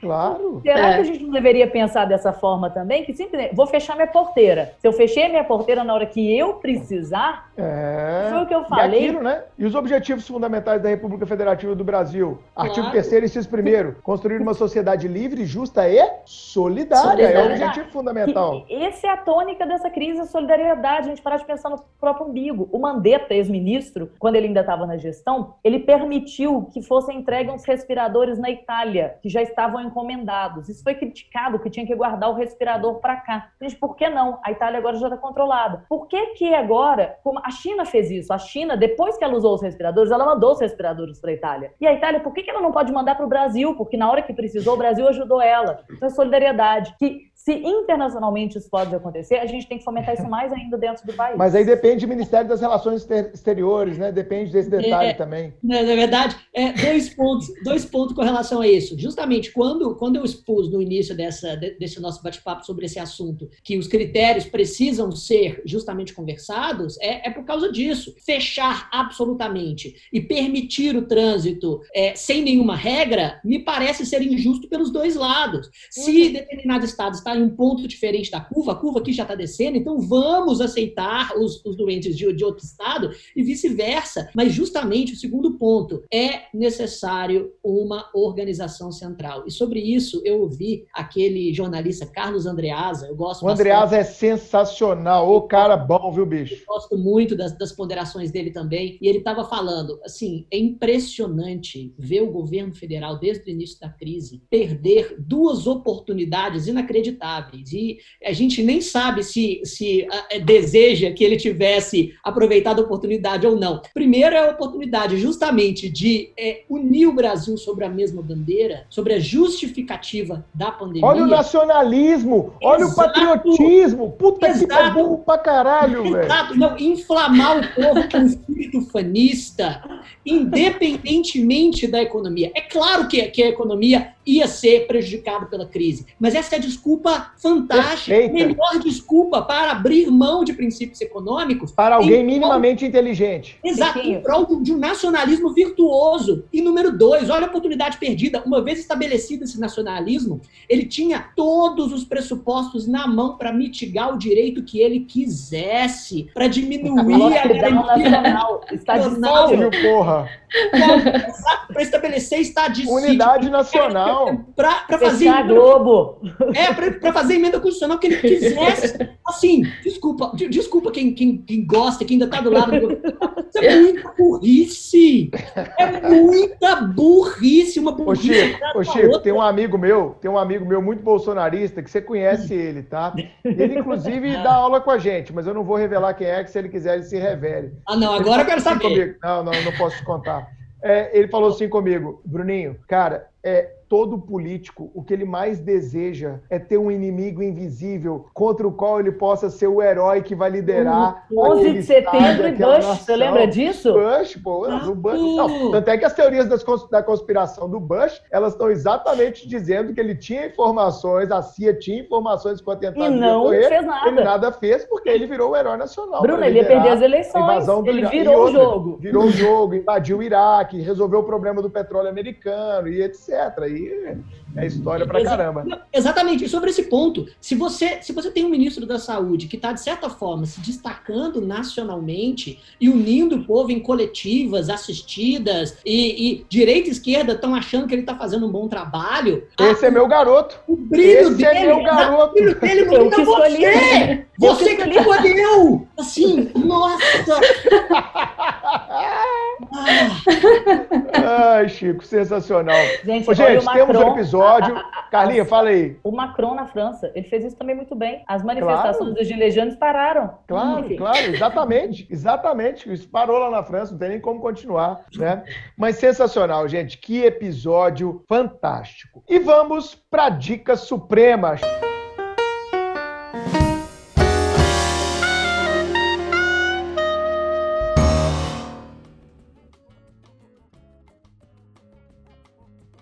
Chiquinho, o que você trouxe dessa vez na Dica Suprema? Vamos lá, eu trouxe é, a recomendação de dois episódios de um dos meus podcasts favoritos. Todo mundo sabe que eu gosto bastante é, de ouvir o Mamilos Cast, que foi inclusive um dos Adoro primeiros podcasts. Adoro também, Chiquinho. já gostei mais. É hoje muito bom. Eu gosto menos, mas tudo bem. Ah, é? Se hoje em dia você gosta menos, por quê? Ah, eu tenho preguiça, às vezes, de uns debates que não chega a lugar nenhum, fica muito nhenhenhen. Mas é legal, Mamilos é top, é um dos melhores do ah, Brasil. Enfim, é justamente. E eu, eu concordo que, ao, ao, às vezes, eu não me identifico tanto com a discussão, mas é. reconheço que ela pode ser relevante para alguém. Útil, exato, e por, e por, isso eles, eles fazem bem essa, essa função. Dois episódios. E, eu identifico, cara, desculpa, eu identifico, às vezes, em algumas falas lá um certo uh, vitimismo e uma pauta demais, de uma certa, sabe, ideologia demais. E eu acho que assim, tem ouvinte, mas talvez não seja para mim. Eu reconheço isso. Entendo, entendo. Talvez, é, talvez seria, seria interessante em alguns episódios trazer pessoas de, de ambos os lados. É. É, acho que eles sempre são estadistas demais quando discutem economia, até trazem economistas muito keynesianistas, né? Seria legal, é, é, mas, eu, mas eu ainda acho acho que é um dos melhores podcasts do Brasil, Não, mas eu reconheço. É o maior ibope da, da podosfera. Eles sim são os maiores da podosfera. Nós somos Exatamente. É, pequenos é, aprendizes depois, e Logo depois de Nerdcast. É, logo depois de Nerdcast. É, Nerdcast, Nerdcast ainda é maior, com certeza. É, tem episódio com 5 milhões de downloads. Principalmente depois que o Chiquinho recebeu uma mensagem do Nerdcast. Do, do Jovem Nerd, é, Jovem tem lá Nerd. no Instagram. Sério? Recebeu. Sério, recebeu uma mensagem. Que isso? Feliz de aniversário, aniversário do Jovem Nerd. É isso aí. É, pra que pôr. máximo. Não, mas é porque ele reconheceu na gente, o Jovem Nerd, Carol, reconheceu na gente um grande adversário na podosfera. Então, ao invés de antagonizar, Sim. ele quis fazer amizade com a gente e mandou uma mensagem. Isso. Bruno, quando eu crescer, eu vou fazer um curso de autoestima com você. Mas eu, eu recomendo dois episódios. Primeiro é de humor na quarentena, muito legal. A humor gente... na quarentena? Isso. Se, e se tem, exatamente, se tem alguma coisa que, que a, a, gente tem que fazer é manter a saúde mental com muito bom humor nesse, nesse contexto. Nesse e... quesito, ninguém supera o Marcelo Adnet. O Adnet tá dando um show. Não, o Adnet é um dos caras que mais estão crescendo na pandemia, cara. O cara tá fenomenal e trabalhando muito, todo dia fazendo, fazendo IGTV, fazendo conteúdo, tá muito legal. Exatamente. E um sobre ansiedade, temas correlatos. E o, de ansiedade me tocou bastante porque eu tenho transtornos de ansiedade, até bastante avançados e difíceis de controlar, mas outro dia a gente fala sobre isso. Foram, foram um episódio de autoajuda. Vamos trazer a Simone Demolinário novamente aí para fazer um dela e o Chico, uma Exato. consulta virtual. É isso aí. Ótimo. Carol, o que, que você trouxe pra gente? Ô, Chico, repete, a gente Ei, conversou tanto, é. a gente atrapalhou demais. Então é, é. Do, dois do Mamilos. Dois episódios de Mamilos, Humor na Quarentena e Ansiedade. Episódios correlatos, recentes. Ansiedade que... na quarentena também? Ansiedade é, na quarentena? O título é só Ansiedade, mas fala sobre ansiedade na quarentena. Esse é ótimo para o nosso ouvinte concurseiro aí que está ansioso, hein, galera? Vou até ouvir é, também, viu, Chico? Vou dar mais uma chance lá para o Mamilos. muito importantes no cenário atual. Carol, o que, que você trouxe, minha amiga? A dica suprema de hoje eu trouxe a série 3% da Netflix, não sei se vocês já viram. É a primeira série, é muito boa, a primeira série brasileira da Netflix, produção própria. E basicamente conta a história de um mundo devastado por pobreza.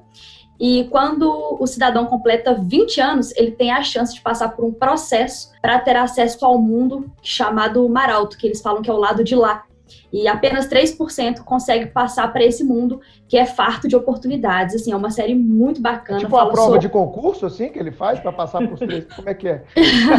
é são, são vários, são vários testes. São existe vários testes. De... Disso no, no, existe a crítica disso no, na série, sim, já pegando carona na Carol. Sim, tem Porque sim. Desigualdade social, né, Carol? Aí existe exatamente essa temática, com relação Pô, sim, fala... concurseiro, então, é ótimo. É muito legal. 3%. 3%. São vários processos mesmo, são várias provas que ele tem que fazer. E assim, mostra injustiças que algumas pessoas sofrem nas provas, fala muito sobre mérito, se ele existe ou não, fala sobre sobrevivência, sobre como as pessoas se revelam quando elas estão é, lutando ali pela, por aquela oportunidade né, que ela vai ter no uhum. futuro. Enfim, é uma série muito legal. Tem três temporadas, eu ainda tô na primeira, mas tô adorando. Pô, 3%. vai viralizar, eu não conheço, não. 3% é muito legal. Netflix? Netflix. Ah, vou ter que série brasileira. 10%, que é uma Hã? francesa que é divertidíssima. 10%. 10%? E nada a ver. Ô, Carlinha, então já emenda aí e já manda sua dica. Duas dicas. Uma é que tudo a ver com o que a gente falou, o Michael Sandel ele fez, ele participou do Brasil Conference, dia 8 de maio, é, é feito lá na Harvard com o MIT, e ele fez uma conferência sobre ética no tempo da pandemia, mediada pelo Pedro Bial. É, eu vou passar o que link para a gente colocar aqui. Tá no YouTube Carol, isso? Tá no YouTube, vou passar o link para todo mundo. Por enquanto, ela só está em inglês, mas eles prometeram que em breve vão colocar a legenda lá na conferência. Português. Então, é, é, em português na conferência. Mas eu acho ah. que vale super a pena assistir, porque tem tudo a ver com o que gente falou agora, Tudo ética na pandemia. E em literatura, tem vários livros aí que tem a ver com o momento que a gente está vivendo agora, mas eu vou indicar um especificamente, é um clássico francês, que é A Peste, do Albert Camus, que vai também tratar de um momento de peste aí, vislumbrado no olhar da literatura, um clássico. Vale sempre a pena ler clássico, né, gente? Para crescer os olhares e, mesmo sendo em língua francesa, são boas traduções para a gente aprender a escrever um português de mais qualidade também, que vai ficando um pouco perdido às vezes com essa linguagem de WhatsApp. Verdade. Bom, a minha dica suprema hoje vai de, eu vou de podcast, tem muito tempo que eu não indico podcast. É esse podcast que me apresentou foi até o Chico, há um ano atrás. Eu não conhecia e sou ouvinte semanal dele. E eu acho que ele está subindo a régua se destacando e vai ser em breve um dos maiores podcasts, se já não é, do Brasil, que é o Segunda Chamada do My News, do Antônio Tabet, né, que é lá do Porta dos Fundos, da Mara Luque, que era da CBN, da Globo, é, o Carlos Andreasa sempre participa. E nas três últimas semanas, olha quem foram os convidados: Marina Silva, Ciro Gomes, e uh, o Barroso, né, o ministro do Supremo, Luiz Roberto Barroso. Então, só para vocês terem uma noção do peso, ele sai toda segunda-feira, então o episódio da Marina, eu discordo em inúmeras coisas da Marina, do Ciro, então, eu olho para o Ciro, é, chego, é, tem hora que eu dou risada, mas assim, a Marina falou muita coisa legal sobre fake news, como ela sofreu é, fake news lá na época, a própria Dilma fazendo isso com ela, uma mulher fazendo isso com a outra, e fala um pouco de sororidade. Eu achei bem construtivo as ideias dela. Ela deu um panorama muito claro assim da, do momento atual do Brasil. Achei bem legal. Ela fala de questões ambientais, que é a praia dela. O Ciro falou muito de questão econômica, dos erros do governo. Ele fez uma análise política bem profunda, Chico. Eu não sei se você ouviu esse episódio com o Ciro. Ele faz uma análise, ele faz uma análise política bem profunda, né, do cenário, da ideia de coalizão. Enquanto não houver uma coalizão, esse tipo de, de cenário vai se repetir e tal. E, enfim,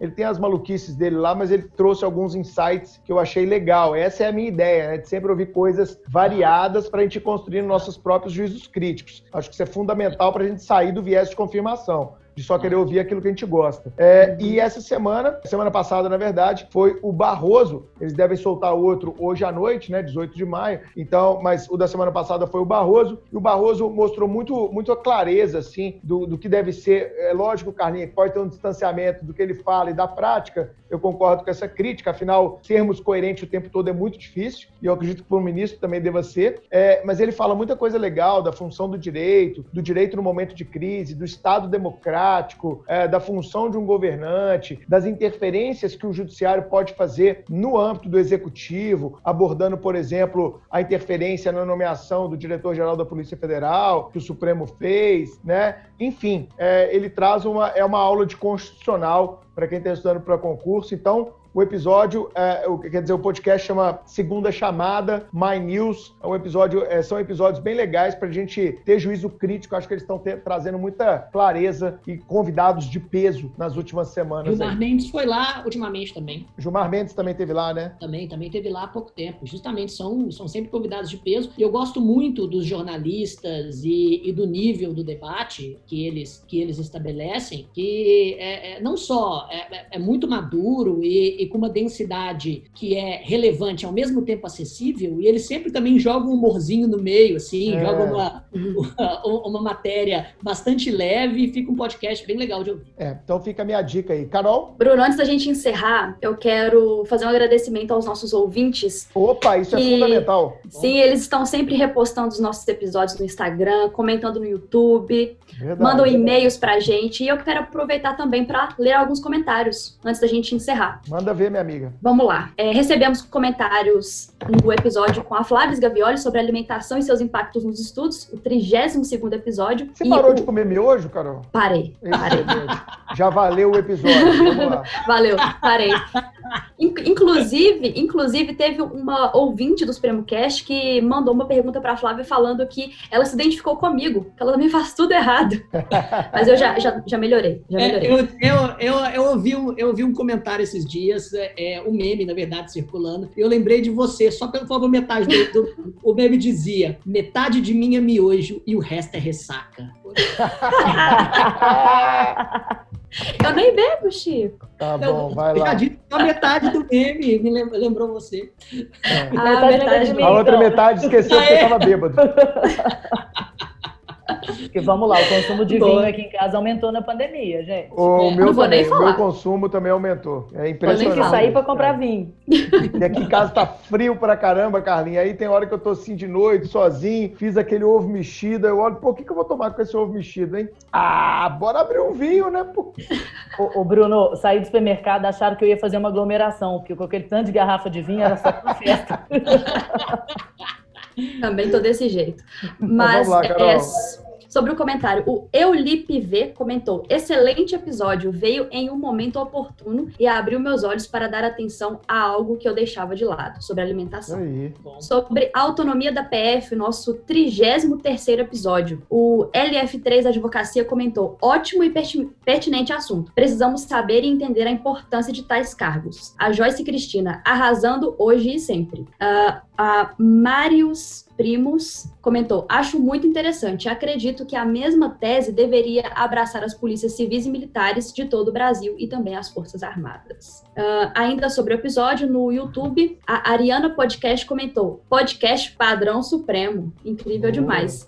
E sobre o episódio Universitário Concurseiro, 34 episódio, o Lucas Underline PE comentou: Um dos melhores episódios. A parte do Pacto da Mediocridade foi sensacional. Um banho de água fria em muitos alunos. É isso. É, essa vez foi o ponto alto do episódio passado, com o Chiquinho falando, Carla, que os alunos de faculdade às vezes fazem um pacto da mediocridade, né? Vamos todo mundo aqui pedir pro professor, você que dá aula muito tempo em faculdade, você sabe disso, né? Vamos fazer o um pacto aqui pro professor pegar leve na prova, dar um pontinho. E o Chiquinho denominou isso muito bem de pacto da mediocridade. É, Mas é isso, galera. Excelente.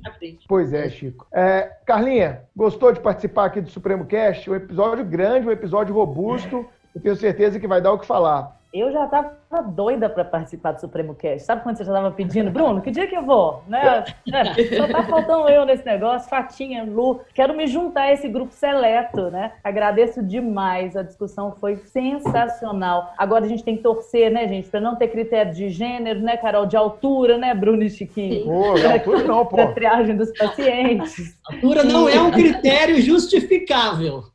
É de relevância social, benefício social indireto, não? Não? Não, de jeito nenhum, não. Uma pessoa baixa pode ser tão produtiva quanto qualquer outra e tão longeva quanto qualquer outra. Mas é que o objetivo era vir aqui mesmo para a gente contar para as pessoas da relevância de se informar, de informar com qualidade, porque isso é realidade. Não venham dizer que está longe da gente, não, que não está. Em vez de simplesmente criticar que estão assassinando pessoas, a gente tem que entender o que está acontecendo e participar, porque questionar também é participar. Perfeito, minha amiga. Queria agradecer demais você trazer as suas ideias, o seu conhecimento, o seu tradicional brilhantismo aqui para o Supremo Cast. E todos devem seguir nesse momento a professora Carla no Instagram. É arroba Carvalho, não é isso? Isso. No Instagram, tem no Facebook também, mas meu negócio é mais no Insta, gente. É... Estou de braços abertos para responder dúvidas, anseios e angústias. Não? Blogueira fitness? Lifestyle. É. Wine lover. Sommelier de vinho, por que não? Sommelier. Wine lover. Ah, Wine lover, isso. É isso, gente. Muito obrigado por mais esse episódio aí. Divulguem para os amigos, compartilhem no grupo de WhatsApp da família. Vamos levar conhecimento dos amigos, do grupo de faculdade. Vamos compartilhar conhecimento de qualidade para a gente ampliar as nossas fronteiras, fugir das fake news e, claro, mantenham-se seguros e se cuidando bastante, principalmente nessa pandemia. Tchau, pessoal. Obrigado. Tchau, Valeu. tchau.